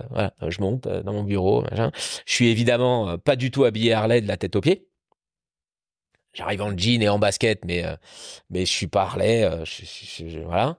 Euh, donc je me présente aux équipes et puis je m'assieds dans le bureau de Maurice ou le mien, je sais pas, en haut. Et puis et puis voilà, et puis je commence à bosser avec Tanguy qui est mon directeur, voilà. Et en fait, je prends mes marques au début et je fais euh, une semaine et demie comme ça, en l'absence de Maurice qui était encore dans leur tête à tous, leur patron. Donc une période un peu bizarre. Je t'avoue que le, le, trajet sur la route entre chez moi et la concession le mardi matin à 8 heures du mat, pose beaucoup de questions. Ça, ça moulinait un peu dans ma tête en me disant bon comment je la joue, euh, euh, super cool, genre salut les gars, euh, tu vois, salut les bikers ou bonjour monsieur, tu vois, je et puis en fait j'ai improvisé. Voilà, je suis, je suis, j'ai, je suis d'un, j'ai plutôt un relationnel assez facile moi. Donc donc je suis arrivé, j'ai fait l'imbécile, j'ai dit bonjour machin, comment tu vas, truc, salut, machin, je me présente machin. J'ai fait un petit bout de réunion avec tout le monde, je me suis présenté et puis voilà et puis c'est parti comme ça et, et honnêtement ça s'est assez bien passé avec tous les tous les, les collaborateurs assez rapidement. Très bien. Et donc, premier jour, euh, tu vois, tu, tu, tu m'en reparles, c'était un premier jour marquant. Ouais, bah ouais, après, Pour eux comme pour moi, je pense. Ouais, bah, le contexte est particulier. C'est sûr que quand ton patron est en vacances et dit euh, Exactement. Salut tout le monde, il y a le nouveau qui arrive. Il y a le nouveau, euh, le, nouveau boss vient mardi matin, bonne journée. C'est particulier. Euh, ok. Tu arrives dans la concession avec J'imagine qu'il y a un fonctionnement qui est en place. J'imagine bien que tu te dis pas que tu vas tout révolutionner, tout changer. Surtout pas. Par rapport à ce que tu vois, par rapport à ton identité, ce que tu as vécu, ce que tu as fait avant euh, et tout, est-ce qu'il y a quand même euh, une patte Mathieu que tu souhaites aussi apporter? Pendant six mois, mais je le savais, j'ai rien fait. Quand je dis rien fait, j'ai travaillé, mais j'ai rien changé. Parce que je voulais pas arriver et tout révolutionner dans une boîte qui marche depuis 20 ans. Donc j'ai passé six mois à regarder. Quand je dis regarder, encore une fois, comprenez pas que je faisais rien de la journée, mais à étudier, à comprendre, à passer du temps avec les commerciaux, à passer du temps à la boutique, à passer du temps à la prévente, euh, à passer du temps avec la comptable, à passer du temps à l'administration des ventes, sur les deux sites, à rencontrer les gens, à échanger, et, et parce que c'est mon mode de fonctionnement, je prends des notes. J'ai encore un cahier, moi, à l'ancienne, tu vois, je prends des notes dans un cahier et je comprends tout. Je comprends tout. Je veux tout comprendre. Tout, comment tout fonctionne. Et au fur et à mesure que je comprends tout, je note, limite avec un stabilo vert et un stabilo rouge, en disant ça, génial, ça, j'aime pas, ça, j'aime pas. Voilà. J'analyse. Ça, je fais ça euh, toute la fin de 2022, juin 2022, décembre euh, ou janvier 2023, je bouge pas. Mais je me bâtis déjà mon plan dans ma tête. Et puis là, depuis, euh, depuis le début de l'année, je commence à bouger mes pions. Voilà, je, commence à dire euh, euh, ça, ça me va pas. Euh, alors que ce soit sur des infrastructures, je prends des exemples, le site internet avait pas été refait depuis 10 ans, il était complètement has-been, j'ai refait un nouveau site, c'est plus toute la partie communication, marketing, c'est là où je suis le plus à l'aise, beaucoup plus qu'à la prévente, j'y connais rien en mécanique par exemple, donc je, je, remets ça en place, je m'appuie sur les personnes en place, j'ai changé le standard téléphonique, je bosse beaucoup sur la satisfaction client, non pas qu'elle n'était pas bonne à la concession, mais elle n'était pas à mon image à moi. J'arrive encore une fois de chez un constructeur américain. Customer satisfaction, c'est le leitmotiv de toute boîte américaine qui se respecte. Donc je bosse là-dessus, je change les process de livraison. Euh, tout ça, ça paraît anecdotique, hein, mais maintenant on livre les motos, elles sont sous une bâche. Il y a un panneau qui dit Bienvenue Martin euh, quand tu viens chercher ta moto. On te filme avec ton téléphone en train de débâcher ta nouvelle bécane. Pousse à acheter. Euh, bah, non, je pousse pas à acheter. Je... non, je rigole. Parce que, non, mais euh, t'as raison, mais. Non, mais c'est agréable. La satisfaction client, t'as raison. Derrière, je reste un chef d'entreprise. Et si tu repars chez moi avec une banane comme ça, super content, eh ben, tu vas revenir à la prévente. Et puis, quand tu changeras de moto, tu vas pas te poser la question, tu viendras l'acheter chez Harley Lyon. je, suis euh, tout à fait d'accord que des fois, les petits détails font des énormes différences. Voilà. Donc, ça, je mets ça en place. Je bosse avec les commerciaux sur leur façon de bosser, sur euh, les payplans. Voilà. Donc, depuis là, sur 2023, j'ai commencé à bouger pas mal de. J'ai pas fait de grosses révolutions, mais je bouge des petits points à droite et à gauche euh, pour mettre la patte Mathieu et, et, et aller dans le dans ce qui pour moi est le bon sens euh, sur le sur l'entreprise. J'ai passé un temps, je, je, lisais quand même pas mal, un peu moins ces derniers temps, mais je lisais pas mal Freeway Magazine qui euh, a fait énormément de papiers sur les concessions Harley. Oui. Euh, aux dames des, des, des, abonnés de Freeway d'il y a longtemps et qui, qui trouvaient Dont un 4 pages sur Harley Lyon, du reste. Il y a eu un 4 pages sur Harley Lyon. Qui trouvait que c'était un peu trop de concessions et moins de... Enfin bon, bref, ça c'est un autre débat. C'est un autre débat. Euh, je, vois quand même, euh, visuellement et dans ce que j'ai pu lire, euh, quelques différences. Le, périmètre sur les concessions est très défini entre ce qui vous est imposé, j'imagine, par votre contrat de concessionnaire, et sur après tout, tout ce que vous pouvez faire propre à vous-même. Toi, maintenant qui as le retour de un an et demi, est-ce que tu as connu d'autres aussi concessionnaires qui t'ont peut-être inspiré, ou est-ce que tu vois aussi, toi, des énormes différences dans les concessions? Alors oui, j'ai rencontré pas mal de concessionnaires depuis un an et demi. J'ai pas été beaucoup les voir chez eux parce que j'ai pas le temps. Voilà, un an et demi que tu as repris la boîte, ben je bosse beaucoup. Je, suis à la concession 6 euh, jours sur 7, euh, de 8 heures le matin à 8 heures le soir. Donc j'ai pas eu beaucoup de temps de me balader. J'ai plus eu l'occasion de les rencontrer lors de conventions euh, Harley où tous les concessionnaires se réunissent au même endroit. J'en ai déjà vécu deux depuis que je suis arrivé. Il y en a encore une en janvier là. Donc là on échange. Il y en a certains avec qui j'ai eu des affinités. On s'est échangé le numéro de téléphone. On se passe des coups de fil à droite à gauche pour prendre des conseils. Après, euh, je pense pas qui est de différence énorme d'une concession à l'autre. Hein. Euh, j'oublie les process internes, euh, voilà ce que tu fais pour tes clients, etc. Mais à part ça, globalement, si demain tu vas dans une concession Harley dans le monde entier, Après, il y a des tailles euh, incroyables. Hein. J'ai été chez Harley Miami, on dirait au champ d'Hardy. Hein, c'est pas tout à fait la même. Je pense que c'est leur salle de la taille de ma concession ici, c'est la salle de réunion de, de Harley Miami. Mais, mais à part ça, quand tu vas dans une concession Harley, tu vas retrouver l'accueil après-vente avec l'atelier, tu vas retrouver les motos neuves dans un showroom, tu vas retrouver les motos d'occasion, tu vas retrouver les murs de pièces détachées qui font partie de l'ADN de la marque et je t'aide à customiser ta bécane. Et puis, tu vas retrouver la boutique de vêtements, euh, équipement du motard et lifestyle. Donc, au final, à part l'esthétique de la concession, tu vas retrouver partout les mêmes services. Après, la différence, elle peut plus se faire sur les ateliers, où tu as des concessionnaires aujourd'hui en France qui sont hyper branchés grosse prépa. C'est-à-dire qui vont, euh, qui font presque un boulot de gris, comme on appelle ça dans le milieu Harley. Pour ceux qui connaissent pas, c'est les, les préparateurs Harley, on appelle ça des gris. Les non officiels, exactement. Euh, euh, donc il y, en a qui sont très branchés là-dessus. Ouais, Harley Bastille par exemple à Paris, qui fait plein de prépas. Qui adore faire des, des, des grosses prépas. historiquement, c'est pas trop le cas d'Harley Lyon. Euh, on sait faire des prépas euh, light, hein, c'est-à-dire des stages 1, des stages 2, changer les pots, tout ça, c'est le boulot de mes mécanos, mais de la vraie grosse prépa. Bah, comme j'ai fait faire sur mon Fat Bob chez Mortem, dont je parlais tout à l'heure, où tu saucissonnes la moto en entier, tu changes tout, du, du gros, tu gardes le moteur et tout le reste, tu changes. Ici, historiquement, Harley Lyon le faisait peu, euh, et pour l'instant, j'ai pas réactivé ça. Voilà. C'est un projet? Je sais pas, honnêtement. Peut-être pour l'instant, j'ai pas le temps. C'est quoi? C'est le contrôle technique qui te J'allais dire, pour l'instant, j'ai pas le temps. Secondo, il y a plutôt une actualité en ce moment qui, malheureusement, pour mes copains euh, préparateurs, euh, va pas trop dans le sens de cette histoire-là. Hein. Euh, même s'il y en a qui font des prépas qui peuvent être totalement homologués, mais en tout cas sur les, les mon Fat Bob, jamais il passait le contrôle technique, même pas en rêve. Hein. Je, pense que du début à la fin, il n'y a pas une pièce qui passait le contrôle technique.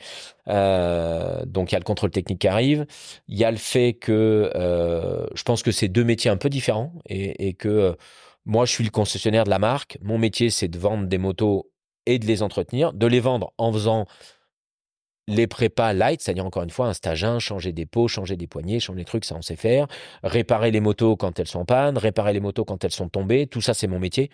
Faire de la vraie grosse prépa, est-ce que c'est le métier d'un concessionnaire? À aujourd'hui, j'ai pas la réponse et c'est clairement pas ma priorité. Le seul truc qu'on fait là, c'est que euh, euh, Harley est en train de, de, on, est en train de préparer un petit bagueur là mais ça c'est encore confidentiel. Donc ça ne l'est plus. Euh, je ne sais pas quand est-ce que passera ton podcast, donc peut-être que le 15 janvier. Bon bah donc c'est plus confidentiel. Euh, mais voilà, on est en train de, euh, on a challengé un peu nos, nos, nos, techniciens et on va préparer un petit bagger. Quand je dis un petit bagger, on va faire une petite prépa sur un soft tail en le boostant un peu, en faisant une jolie peinture, etc. Mais ça va plus être pour démontrer le savoir-faire de l'atelier on va faire une jolie prépa, qu'ensuite on va vendre à la concession. Mais c'est pas pour ça qu'on va se mettre à faire 50 prépas par, euh, par mois. C'est, c'est... À aujourd'hui, c'est pas mon idée. Voilà. Maintenant, on en reparlera peut-être dans un an, dans deux ans, où j'aurai progressé là-dessus, mais à aujourd'hui, c'est pas la tendance. Ok. T'es, T'es heureux aujourd'hui? Je suis fatigué. Sincèrement, si je dois te répondre, je suis fatigué. Euh, mais encore une fois, ce qui est plutôt bon signe, parce que quand tu es fatigué, c'est que tu t'agites et que tu cours de partout. Euh, et je suis pas heureux, je suis ravi, honnêtement. Je suis ravi. Il y a, il y a pas un seul matin où j'ai du regret. 2023, c'est une année difficile pour tout le monde. Hein. C'est une année difficile. Euh, c'est une année difficile pour Harley dans le monde. On n'est pas forcément aux objectifs qu'on s'était fixés. Euh, il y a plein de belles perspectives euh, dont on a déjà commencé à parler avec le constructeur pour 2024 et pour 2025, dont je peux pas parler ici. Donc je suis hyper confiant sur les années qui arrivent euh, et je suis ravi parce que un, je m'éclate dans mon boulot. J'adore ce que je fais. Je m'éclate dans cet univers. tout ce que j'attendais quand j'ai un peu remis ma casquette avant de signer le bon de commande, ma casquette Harley, qui est le côté convivial, le côté euh, euh, les, échanges avec les clients, euh, la fidélité des clients, la sympathie, le plaisir que les gens, même quand ils sont pas clients, ont à passer la porte. Ça m'est arrivé mille fois de descendre. Mon bureau est à l'étage dans la concession. Je descends dans le showroom. Je tombe sur un client qui est là, qui regarde une moto. Je dis, monsieur, on s'occupe de vous. On peut vous renseigner. Non, non, vos vendeurs m'ont déjà proposé. j'ai pas le permis. Euh, mais en fait, euh, c'est tellement beau chez vous. Euh, les motos sont tellement belles, tout est tellement beau que si vous êtes d'accord, est-ce que je peux me balader pendant une demi-heure? Ah bah monsieur, bah oui, allez-y. Mais moi, ça, quand il y a quelqu'un qui me dit ça, je repars, remonte dans mon bureau avec une, un, sourire énorme parce que je me dis, finalement, c'est ça.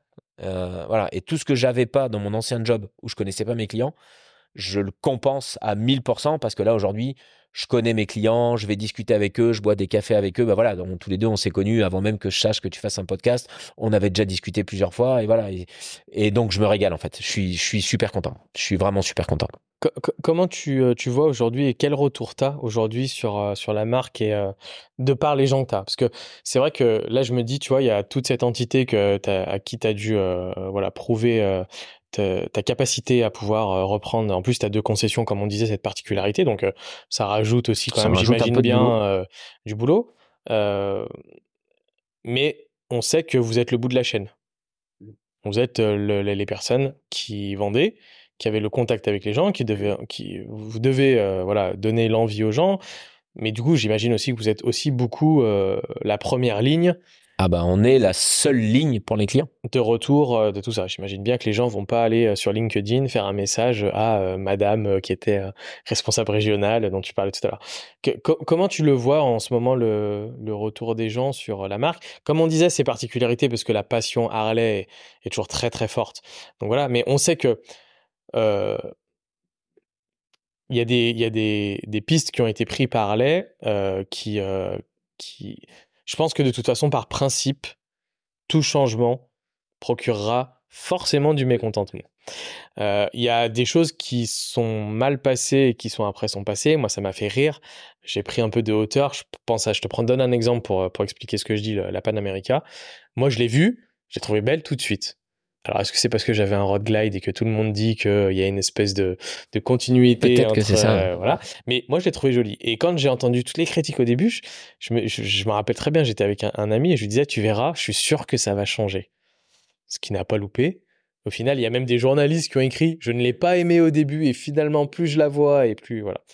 Après, sur le, si on prend de la hauteur sur le concept de Harley, vouloir aller sur du trail et tout, ça c'est un autre débat, mais savoir plus toi qui et, par tes, euh, tes commerciaux et, euh, et l'atelier et tout le monde, euh, toujours dans un contexte aussi, je trouve, plus compliqué où on commande tout, on doit avoir un avis sur tout, on doit beaucoup dire que c'est pas bien, même si des fois tout est très bien. Bref, comment ça se passe? Comment, quel, quel retour t'en as toi là-dessus? Quelle analyse t'en as? Et secondo, après, est-ce que il y a un lien à faire remonter les choses plus haut?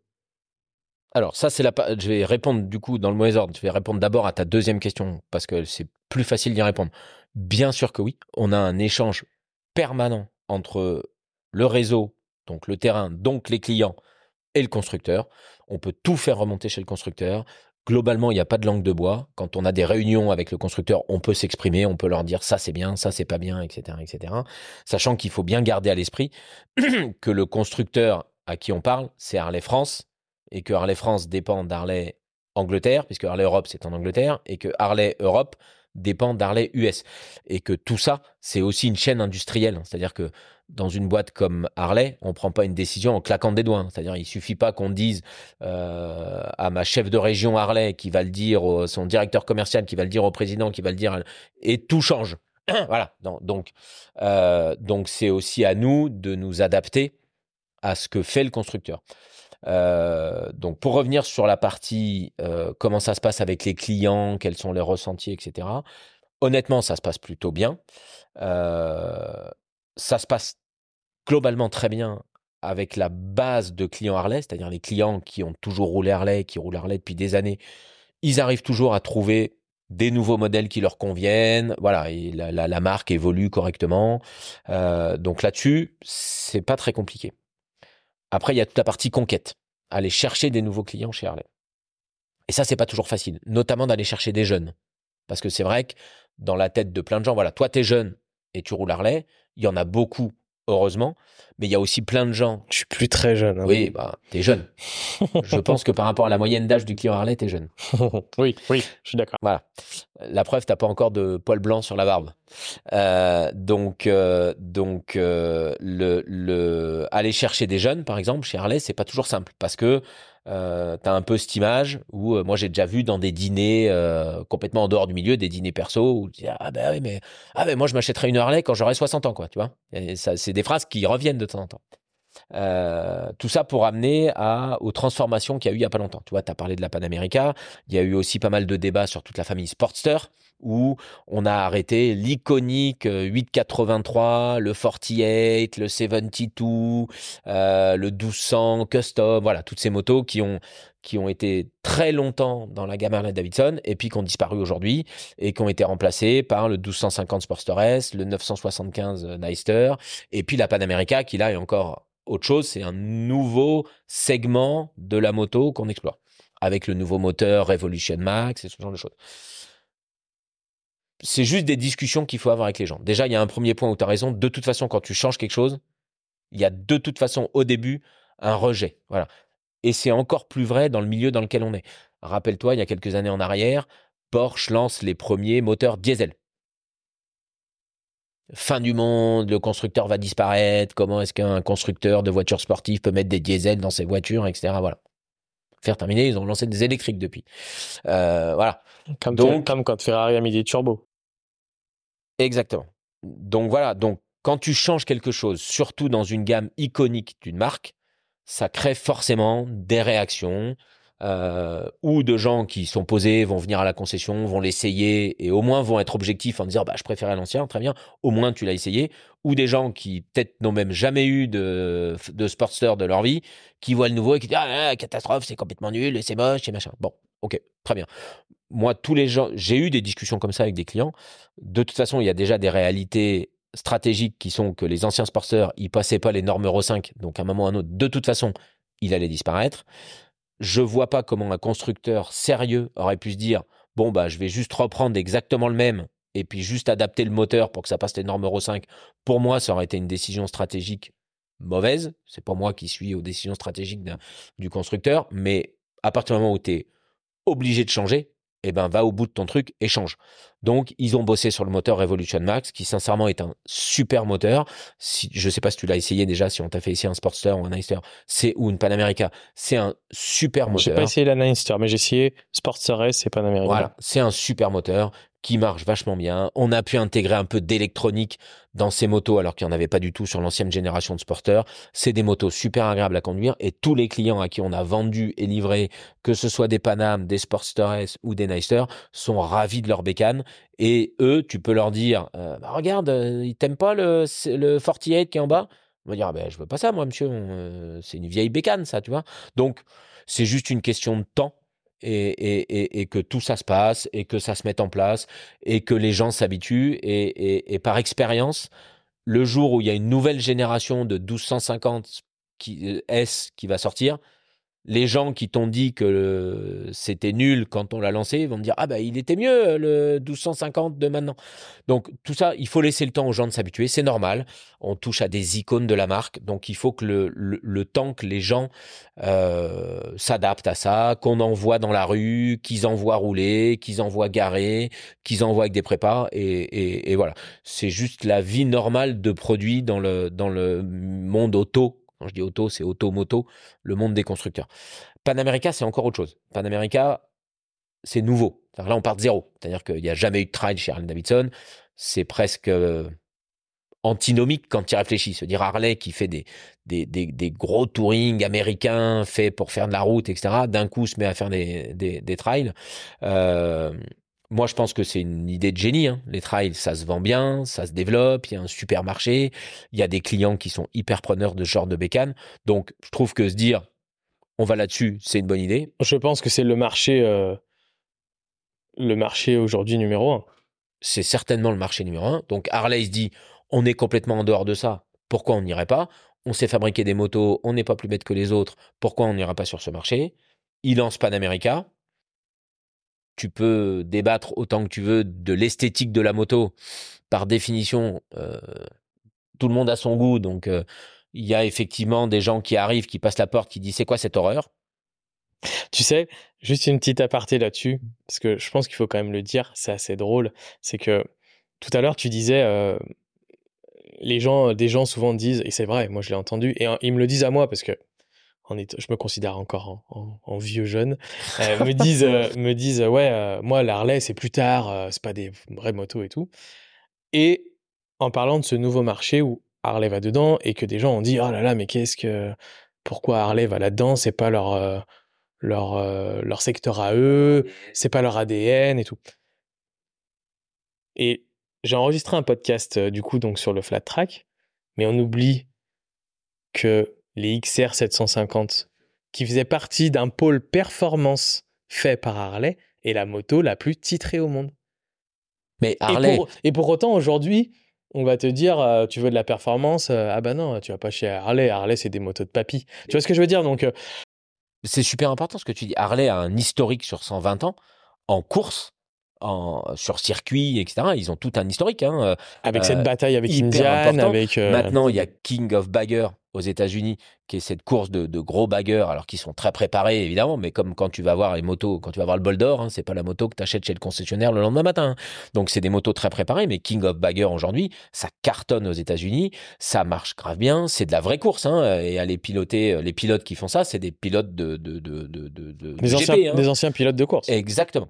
Donc cet univers-là, il a toujours existé. Enfin, des anciens, de la marque. On va croire que c'est des vieux. Non, c'est des pilotes de course. C'est des pilotes qui de basculé exactement, dans le qui sont le, sur le bagger. Euh, donc voilà, donc cet ADN de la marque autour de la course, de la compétition, du sport moto, etc., etc., ça a toujours existé chez Harley Davidson depuis le début, hein, depuis les années 1920, où il y avait déjà des équipes.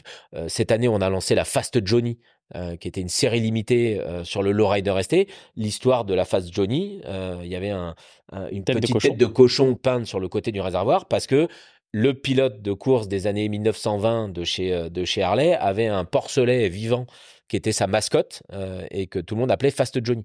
Donc, voilà, donc cet historique de course chez Harley, ça existe réellement. Et aujourd'hui, quand tu regardes la gamme Harley, euh, certes, il y a encore le Fat Boy, voilà, qui est, qui est la moto de Terminator, la grosse moto avec les roues pleines, qui est pas faite pour euh, c'est le vrai gros custom ricain. Euh, les, les, mais mais il y a quand même euh, le lowrider ST qui a été lancé avec le moteur 117, un petit carénage, les sacoches raccourcies. Euh, moi, pour avoir conduit du lowrider ST, lowrider ST, si tu veux t'amuser à grimper un col en Savoie en tapant dedans, je peux te garantir que tu n'arriveras pas ridicule en haut. Donc cette, cette ADN là, elle existe en fait chez Harley Davidson. C'est juste que les gens, effectivement, qui connaissent pas forcément la marque, sont restés sur les motos très connues, la moto de Terminator, etc. Et, sur les sacoches en cuir à franges dont tu parlais à maman, Johnny Hallyday et machin, qui sont deux univers complètement différents, qui doivent cohabiter et qui doivent surtout continuer à cohabiter parce que Harley peut pas perdre son ADN autour de ces gros customs, mais, mais, mais les deux coexistent et coexistent très bien. Et, et, et, et, puis de toute façon, si jamais euh, ils n'avaient pas ouvert de nouveaux marchés, on aurait dit ah bah de toute façon, ils font toujours la même chose, ils sont pas précurseurs. Exactement. Ils y vont pas. et euh, Panamérica, pour finir là-dessus, euh, franchement une super moto. Tu dis que tu l'as essayé, super moteur, super bécane, super équilibré, super agréable à conduire jamais on ira détrôner sur son marché le roi de, de, de, de, ce marché-là qui est, qui, est, qui est la GS. Hein. Voilà, je vais pas citer mes concurrents, bonjour à eux, euh, mais, euh, mais la GS, on, Panamérica n'ira pas détrôner la GS sur son marché, c'est pas possible. Sauf que ça offre une alternative et que moi je vois, on a, on a globalement trois types de clients qui en vendent des Panamérica aujourd'hui. Le premier, c'est un client Harley qui a un gros bagueur chez lui et qui dit ouais bon c'est vrai euh, le bagueur quand je vais en ville et machin c'est un peu compliqué je vais garder mon bagueur pour continuer à aller rouler avec les potes le week-end à descendre dans le sud à aller à Saint-Trope à aller je sais pas où avec la moto le week-end. Je garde mon bagueur mais moi, je roule en moto tous les jours. Je veux pouvoir aller en bécane le matin au bureau en centre-ville. Eh ben, je t'achète une Panamérica. Donc, ils prennent ça comme une deuxième moto. Il y a le client qui flash sur la moto et dit, bah, j'ai, j'ai eu des Sportster, des Softail, des baggers. Bah, tiens, reprends-moi mon bagger et je me paye une Panam parce que ça me fait kiffer. Je, resterai toute ma vie sur une Harley. Mais ce nouveau marché que crée Harley, eh ben, j'ai envie de l'explorer. Et le dernier, c'est des clients qui arrivent, qui, qui ont jamais poussé la porte d'une concession Harley de leur vie et qui disent bah voilà, moi j'ai toujours roulé en trail, donc jamais je me suis intéressé à Harley. Maintenant j'ai eu euh, tous les trails du marché depuis 25 ans. Euh, celui-là il est nouveau, il me plaît, le look est joli, poum, j'en veux une. Donc ça a ouvert aussi la porte à des nouveaux clients qui poussaient pas la porte des concessions Harley. Donc pour moi c'est une excellente idée de la part du constructeur, il y a zéro débat sur le sujet. Et vous en vendez, enfin, on en Harley vend, bien en vend. euh, Ah oui, oui, on en vend. hein. ouais, C'est un, modèle qui marche bien. On en vend. On a, on a des clients qui roulent beaucoup avec. On en a beaucoup vendu, nous, à Lyon, euh, avant même que je sois arrivé, parce qu'elle a, elle a été lancée avant que j'arrive. Euh, parce qu'on a un terrain de jeu. Quand tu pars de Lyon, tu as un terrain de jeu pour avoir un trail qui est génial. Tu peux aller rouler en, Ardè- en, en Ardèche, tu peux aller rouler euh, en Auvergne, tu peux évidemment aller rouler en Savoie. Enfin, il y a un terrain de jeu autour du 69 qui fait qu'un trail, c'est une vraie moto pour s'amuser. Non, non, mais c'est sûr. Après, tu sais, sur, sur tous ces changements-là qui sont arrivés, je, je, je me de, moi, des fois, je me pose la question. Alors, moi, je, déjà, un, je suis pas le gars à critiquer, mais de nature. Tu vois, je suis allé essayer le, le, le- la Tu es Panaméricaine, en par train de me dire que t'es pas vraiment français, méfie-toi, hein, parce qu'un français qui critique pas, c'est pas normal. Je suis le premier à me mettre dedans. hein, ça- on aime bien critiquer les Français. Je pense que là-dessus, je suis pas trop français. ouais. Les Français aiment bien critiquer. hein. Je suis pas trop, euh, je suis pas trop parce que, parce que je pense que je trouve toujours quelque chose de cool dans tout ce que je découvre. Et je préfère me focaliser là-dessus. Je pense que c'est que j'ai plus un côté positif. Après, il m'arrive de critiquer, hein, attention. Je suis pas non plus. Ça nous euh, arrive tous. Je suis pas parfait, hein. presque, mais pas complètement. Non, euh, non, l'essai de la Panamérica. Alors, je vais te dire ce que j'ai ressenti. J'ai ressenti une énorme différence sur le moteur avec tout ce que j'ai connu, parce que moi, j'ai fait partie aussi du milieu custom. Donc, évidemment, j'ai un 1340, 98 à carbu. Euh, tu sais, j'ai essayé touring, j'ai eu un, un 48. euh, voilà, j'ai essayé beaucoup de motos, euh, des motos iconiques de chez Harley. Donc, forcément, avec ces nouveaux moteurs Révolution, il y a forcément une différence Bien que tu ressens. Heureusement. Heureusement. Heureusement. Euh, je l'ai pas vécu. Je, je me suis dit, c'est premier truc, je me suis dit, c'est extrêmement puissant. Je confirme. J'ai pris l'autoroute, euh, j'ai regardé le compteur, j'ai dit, oula, euh, faut pas que j'oublie là que voilà, il y a des radars et des limitations. Euh, après, j'ai beaucoup aimé et comme tu dis, euh, si je devais plutôt que m'acheter un scoot pour aller à mes rendez-vous en ville, bah, je préférerais acheter une Panamérica. Tu vois ce que je veux dire? Ça, va démarrer le matin, c'est pratique, euh, euh, ça reste chez Harley si tu es très accroché à la marque. voilà. Donc ça, je, le conçois et je le comprends euh, tout à fait. Après, je me demande si... Parce que il y a deux mondes dans Harley. Il y a toujours ce monde qui va garder, et puis, euh, comme on disait, les grilles, et puis toutes les motos qui ont existé et qui sont super bien entretenues et qui continuent à vivre sur le parc, qui continuent à être données données. Il y a, il y a des motos, il y a des cheveux qui se vendent encore. Moi, mon rêve, c'est aussi d'avoir une ancienne, euh, des, des knucks, des pannes, il y a des courses. Il y a, il y a tout un monde qui navigue euh, en dessous des concessions et des motos modernes, mais qui reste vivant et qui ont fait aujourd'hui des prépas, souvent je le dis, sur des shops. Moi, mon shop, euh, c'est peut-être un- une peinture un petit peu moderne, mais au final, tout ce que j'ai fait, c'est des choses qui se faisaient il y a 50, 60 ans. 120 ans d'histoire. Non, mais Heureusement qu'il y a encore toute cette base de vieilles motos, euh, belles, entretenues, propres, que tu as plaisir à croiser. Moi, ça me fait toujours autant briller les yeux quand j'en vois une passer ou qu'il y a un client avec une, un, un shovel ou, un, ou un, spray, un vieux Springer voilà, qui passe se garer à la concession pour boire un café. Je sors à chaque fois voir la bécane. J'adore. Et, et tu vois, je me demande si les nouveaux clients ou les gens qui vont arriver euh, euh, auront cette identité aussi avec le moteur Evolution en disant bah moi j'ai eu le premier moteur et maintenant c'est le cinquième ou euh, il a augmenté en puissance et voilà c'est vrai que je pense que tu as des gens qui auront mais comme dans tout du mal à passer peut-être de ces moteurs en fonte gros euh, moins de plastique euh, moins de, choses je, je, conçois c'est subjectif en fait Bah, sachant que euh, on est bien d'accord que c'est pas un changement de cap de Harley Davidson. hein. C'est un complément de l'offre. C'est-à-dire qu'aujourd'hui, euh, si tu as toujours roulé avec un gros moteur en fonte chromé, etc., tu connais le showroom pour passer nous voir régulièrement, il y a encore très largement de quoi te faire plaisir sur la gamme de Softail, sur la gamme de Touring. Euh, voilà, après, tout ce que tu es en train de me dire, moi, ça me rassure, en fait. Voilà, je suis ravi qu'on ait cet échange-là, euh, même si c'est au cours de, de, de ce podcast, de ce podcast mais, mais, mais tant mieux. Ça veut dire que on est en train de préparer avec ça une nouvelle génération de bikers Harley qui certes n'auront peut-être au début pas connu le moteur, le, le, le V-twin en fonte tel que tel, tel qu'on l'imagine, euh, mais mais qui vont se créer une vie autour d'Harley Davidson avec euh, avec une Panam ou avec un Sportster S. Et ces clients-là, parce qu'on a tous fait pareil, hein, on a tous commencé par un Sportster, puis un Softail, puis un Touring, et puis vraiment quand tu quand as atteint le l'âge où tu as du mal à conduire une moto, tu passes en trike. en fait, on est capable d'accompagner des gens sur toute leur vie, nous, cher. Non, non, mais c'est sûr. Euh, donc tant mieux, ça, ça va créer une nouvelle génération de bikers. Je vais, je vais aller au fond de ma pensée parce que c'est mon avis à moi et je souhaite le partager avec les gens parce que je vais être complètement honnête, c'est absolument pas une critique ou quoi que ce soit. Et l'idée de te, de te mettre mal à l'aise. Non, pas la, du tout. La, seule question que je me pose, et ça on en a déjà échangé un petit peu ensemble, c'est que dans cette nouvelle idéologie, il y a moins d'entrée de gamme qui, en fait, moi, ont fait que je suis rentré chez Harley. Je te parle niveau budget. Tout à fait. C'est juste ça qui me pose un peu question euh, sur les, les, choix stratégiques. Derrière, je ne suis ni au comité, ni patron en Angleterre, ni patron aux USA. Moi non plus. Donc, ils font des, des choix euh, que, qui, qui s'imposent aux gens et, et heureusement. Mais c'est plus ça qui me pose question parce que mon histoire, moi, à Harley, et il me semble qu'on est un peu la même là-dessus, c'est que les, on est rentré avec des motos accessibles et Bien sûr. en fonction de notre évolution professionnelle et, euh, et du Et temps, donc, a fait que- budgétaires. notre capacité a fait qu'on a pu augmenter sur, sur des modèles. Euh, voilà, c'est c'est la question que je me pose et que je me dis, quand je vois ce qui se fait aussi dans la concurrence, parce qu'aujourd'hui, euh, Fréquence Motor est aussi ouvert à tout. J'ai une autre marque qui, me, qui, qui est intimement liée à mon enfance et tout, c'est Ducati aussi, tu vois. Euh, et je sais que Ducati a une offre très large. On a des motos à 40, 50, 60 000 euros, euh, comme des motos euh, d'entrée de gamme euh, aux alentours, même moins de 10 000 euros, même moins de 9 000 euros, euh, même moins de 8 000 euros, euh, et, qui, je pense, permettent de faire rentrer des gens qui, peut-être, si ça marche bien, demain s'achèteront une Panigale V4 euh, anniversaire euh, 916 à 40 000 euros. Et je trouve que ce, ce, ce- pour, pour le milieu de la moto, c'est intéressant. Voilà, c'est là, voilà. Je souhaitais quand même le, le dire parce que. Je réponds juste vite parce que euh, euh, je, je voudrais. euh, ça ça n'est forcément que mon avis. Sur le papier, j'entends ton analyse.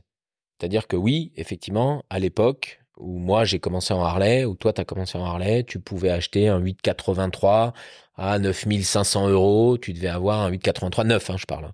Euh, Aujourd'hui, l'entrée de gamme chez Harley, il est plus à 14-15 000 euros pour un 975.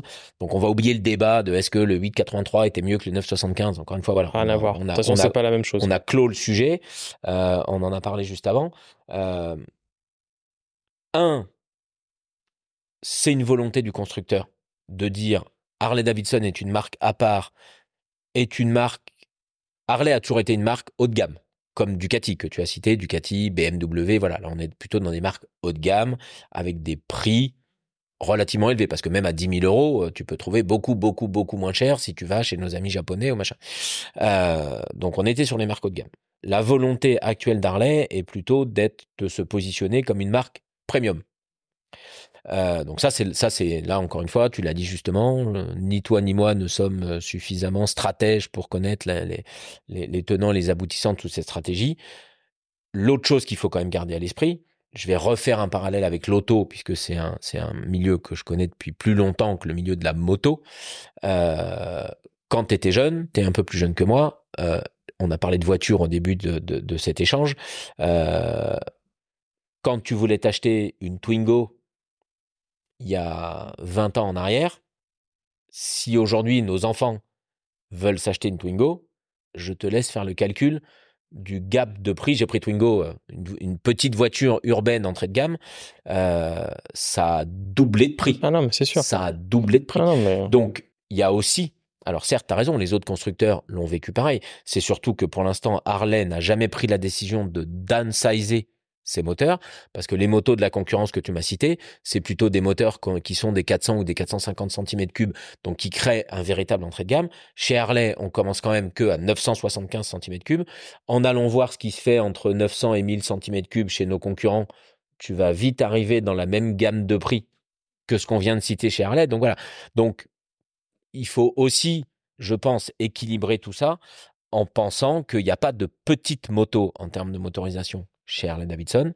Euh, Est-ce qu'il y en aura une un jour? Je n'ai clairement pas la réponse parce que je suis pas suffisamment dans les confidences du constructeur. Euh, Est-ce que ce serait bien de le faire? J'en sais rien. Voilà.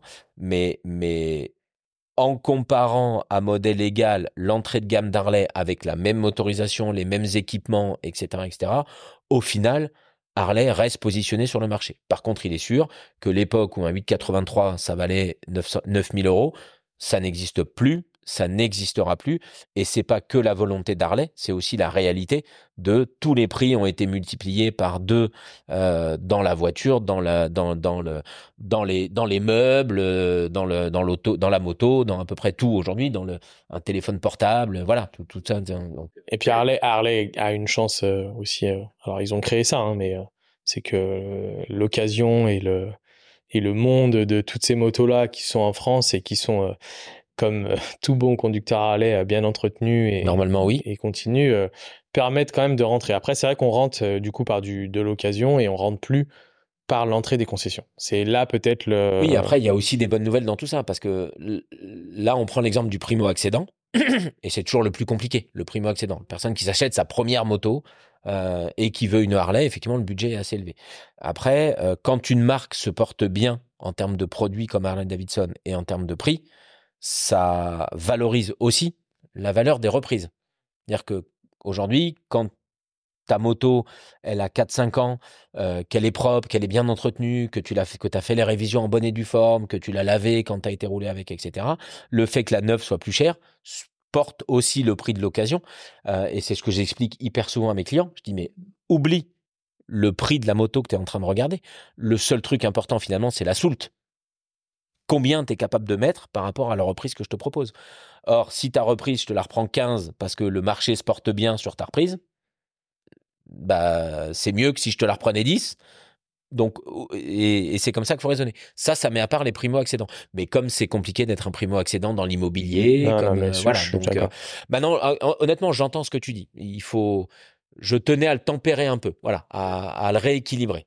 T'as raison, et, et je, je, précise quand même que je parle de mon expérience personnelle, évidemment. Il euh, y a des gens, et même en primo-accédant, qui peuvent arriver et se payer une, ah bah on une, a, une moto à 1000 euros. jours des clients qui euh, ont, cette semaine, on a un client qui est venu, qui a jamais roulé à service, qui a pas le permis moto et qui nous a en un quart d'heure acheté un trike à 60 000 euros parce que, euh, bah parce que voilà, parce qu'il a, il a 60 ans, il a toujours rêvé d'avoir une Harley Davidson, il a pas envie de passer le permis à l'âge qu'il a, donc il a acheté un trike en un quart d'heure la vente s'est faite. Non, non, mais c'est, voilà. Après, je pense qu'il n'y a pas de, il y a pas de vérité. Et puis, je pense que le, le, Harley a tout à fait le droit et je pense la légitimité aussi de se placer en premium. Après, mon ressenti à moi et il y a, y a d'autres solutions pour les gens pour pouvoir euh, rentrer chez Harley. C'est tellement large que, que voilà. Voilà, il y a le, on est d'accord. Ok, 1h59.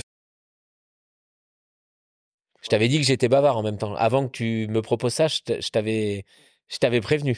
Je pense qu'on a fait un beau petit tour. Non, c'est cool, c'est cool de voir euh, l'histoire que, que tu as eue, qui, qui est assez drôle, euh, qui est atypique et qui te, te malgré tout ce que tu as fait, a un dénominateur commun à arriver aujourd'hui à la Concesse. C'est rigolo et c'est ce que j'ai eu avec tous les gens que j'ai podcastés. Et je pense que l'avantage du monde du deux roues, c'est qu'il y a une passion. Alors, même si tu as commencé avec les quatre roues, oui, mais ça, américaine. Ça, reste de la. Il y a une passion. Ça reste de la passion. Ouais, il y a une passion et quand on crée quelque chose ou alors qu'on gère quelque chose euh, en lien avec sa passion, et eh ben si on retisse un petit peu, euh, on trouve toujours un fil conducteur qui remonte des fois euh, vraiment au plus jeune âge, quoi. Donc, donc ça, c'est assez cool. Merci pour le partage, c'était cool. Bah écoute, merci à toi. Je, le, tu m'as mis à l'aise. voilà, en fait, j'ai assez vite oublié. Euh, c'est ce que je te disais. Était, euh, filmé, enregistré. J'ai l'impression d'avoir discuté avec un pote euh, pendant deux heures. donc, merci à toi, Martin. Merci beaucoup. On va faire la petite dernière question que je fais toujours. je vais te donner, par contre, alors Attention, on sait bien que tu es concessionnaire Harley, que tu promeux Harley, euh, voilà. Mais quand même pour changer un peu, parce que ma dernière question, c'est que je suis un banquier euh, en, budget illimité et que tu as une offre exceptionnelle, euh, c'est de pouvoir acheter la moto que tu souhaites. Obligation quand même, je te fais sortir d'Harley parce que comme tu es concessionnaire, tu pourrais avoir la moto que tu souhaites chez Harley, entre guillemets. donc si aujourd'hui je te donnais un budget illimité pour acheter une moto hors Harley, c'est une bonne question piège. Ah, ah, ça fait deux heures que je t'explique que globalement, à part Harley Davidson, je j'adhère pas euh, sans, sans réfléchir et sans creuser, honnêtement, parce que j'aime les beaux objets. Je pense que j'irai chez Ducati. Euh, et que euh, et que je me prendrais. Alors j'ai pas la, la, une bonne connaissance des modèles, mais euh, et ça me permet de, de, de, faire encore un lien avec ma passion initiale. On a repris en occasion il y a pas longtemps une une, une série limitée Lamborghini de chez Ducati, qui était vert Lambeau là, absolument. Avec le 44, 60, 60. Il y avait un, nom, un numéro? Ouais, je, je peux pas rentrer dans les détails techniques et le nom de la moto, mais mais comme je suis un amateur de beaux objets, honnêtement, je pense que j'irais c'est Ducati me m'acheter une, de ces séries limitées en lien soit avec l'automobile, soit avec l'horlogerie, avec tous ces beaux objets. Euh, je sais que les Italiens savent faire ce genre de choses, donc je pense que j'irais c'est Ducati. Mais dis aux gens de chez Ducati de pas m'appeler, ça, ça restait une question fictive. ça n'arrivera pas. Je vais continuer à rouler chez Harley. Si jamais ils écoutent J'embrasse mes, mes, voisins de chez Ducati. ok. Euh, on a deux petits t-shirts euh, qu'on, je ferai des photos. Donc pour expliquer euh, rapidement et tout sur les nouveaux épisodes de, de, de Fréquence Motor, on, et, et, avec euh, du coup, je remercie encore Mathieu aussi pour ça. On fera gagner deux t-shirts de la concession qui sont plutôt cool. Un t-shirt femme, un t-shirt homme. Vous retrouverez la publication et, euh, le, mode de fonctionnement du concours qui restera euh, un petit peu comme, euh, comme fonctionnent les, les, concours sur Instagram. Donc voilà, je remercie la concession pour ça. merci de ton temps, parce que du coup, bah, on a quand même fait un, record. Tu es le numéro un, aïe, officiellement. Je suis bavard. Tu as le record dit. du podcast. merci de m'avoir reçu. Merci surtout pour, pour le temps que tu m'as accordé. Puis tout ce qu'il y a eu avant, c'était très agréable. Et, et, du coup, je suis très content de cet épisode parce que je pense que dans mes épisodes de concession, pour l'instant, on a poussé un peu plus loin les discussions et c'est un partage. Je pense que nos auditeurs apprécieront aussi les sujets eh qu'on a ben, abordés. J'espère. Merci encore à toi. Merci à ceux qui nous écouteront à l'avance. Et puis, euh, et puis petit coup de pub forcément. Euh, si je vous ai donné envie de, venir nous rendre visite chez Harley Davidson Grand Lyon, sachez que euh, on est là, on est ouvert, que vous soyez Harley, pas Harley, motard, pas motard, euh, passez nous voir. C'est plutôt une belle concession, honnêtement, esthétiquement parlant. Donc passez nous voir quand vous voulez. J'allais clôturer par ça en mettant que je mettrai évidemment toutes les informations euh, du podcast. Je pense qu'on peut aussi se lier à une concession avec les gens qui sont dedans. Je pense que c'est très important. À, Lyon, je passe souvent et tout le monde est hyper cool et hyper agréable avec moi. Et en plus de ça, vous pouvez s'il est présent et qu'il a quelques minutes, euh, si vous croisez Mathieu, que vous le reconnaissez sur la vidéo, allez le saluer parce qu'en plus de ça, il est très avenant et très agréable. Donc n'hésitez pas à venir lui parler. Et si en plus c'est pour lui acheter une moto, je pense qu'il sera très content. Toujours avec plaisir. Merci Mathieu. Merci Martin. Passe une bonne journée. Salut, à bientôt. À bientôt. Et voilà, un nouvel épisode de Fréquence Motor qui se termine. Une nouvelle histoire passionnante. Je te remercie d'avoir écouté l'épisode jusqu'au bout et je te demande trois choses. De liker, sur Instagram l'épisode, de le commenter pour me dire ce que tu en as pensé et de le partager à un ami. Merci beaucoup et rendez-vous dans 15 jours. Allez, ciao Fréquence Motors.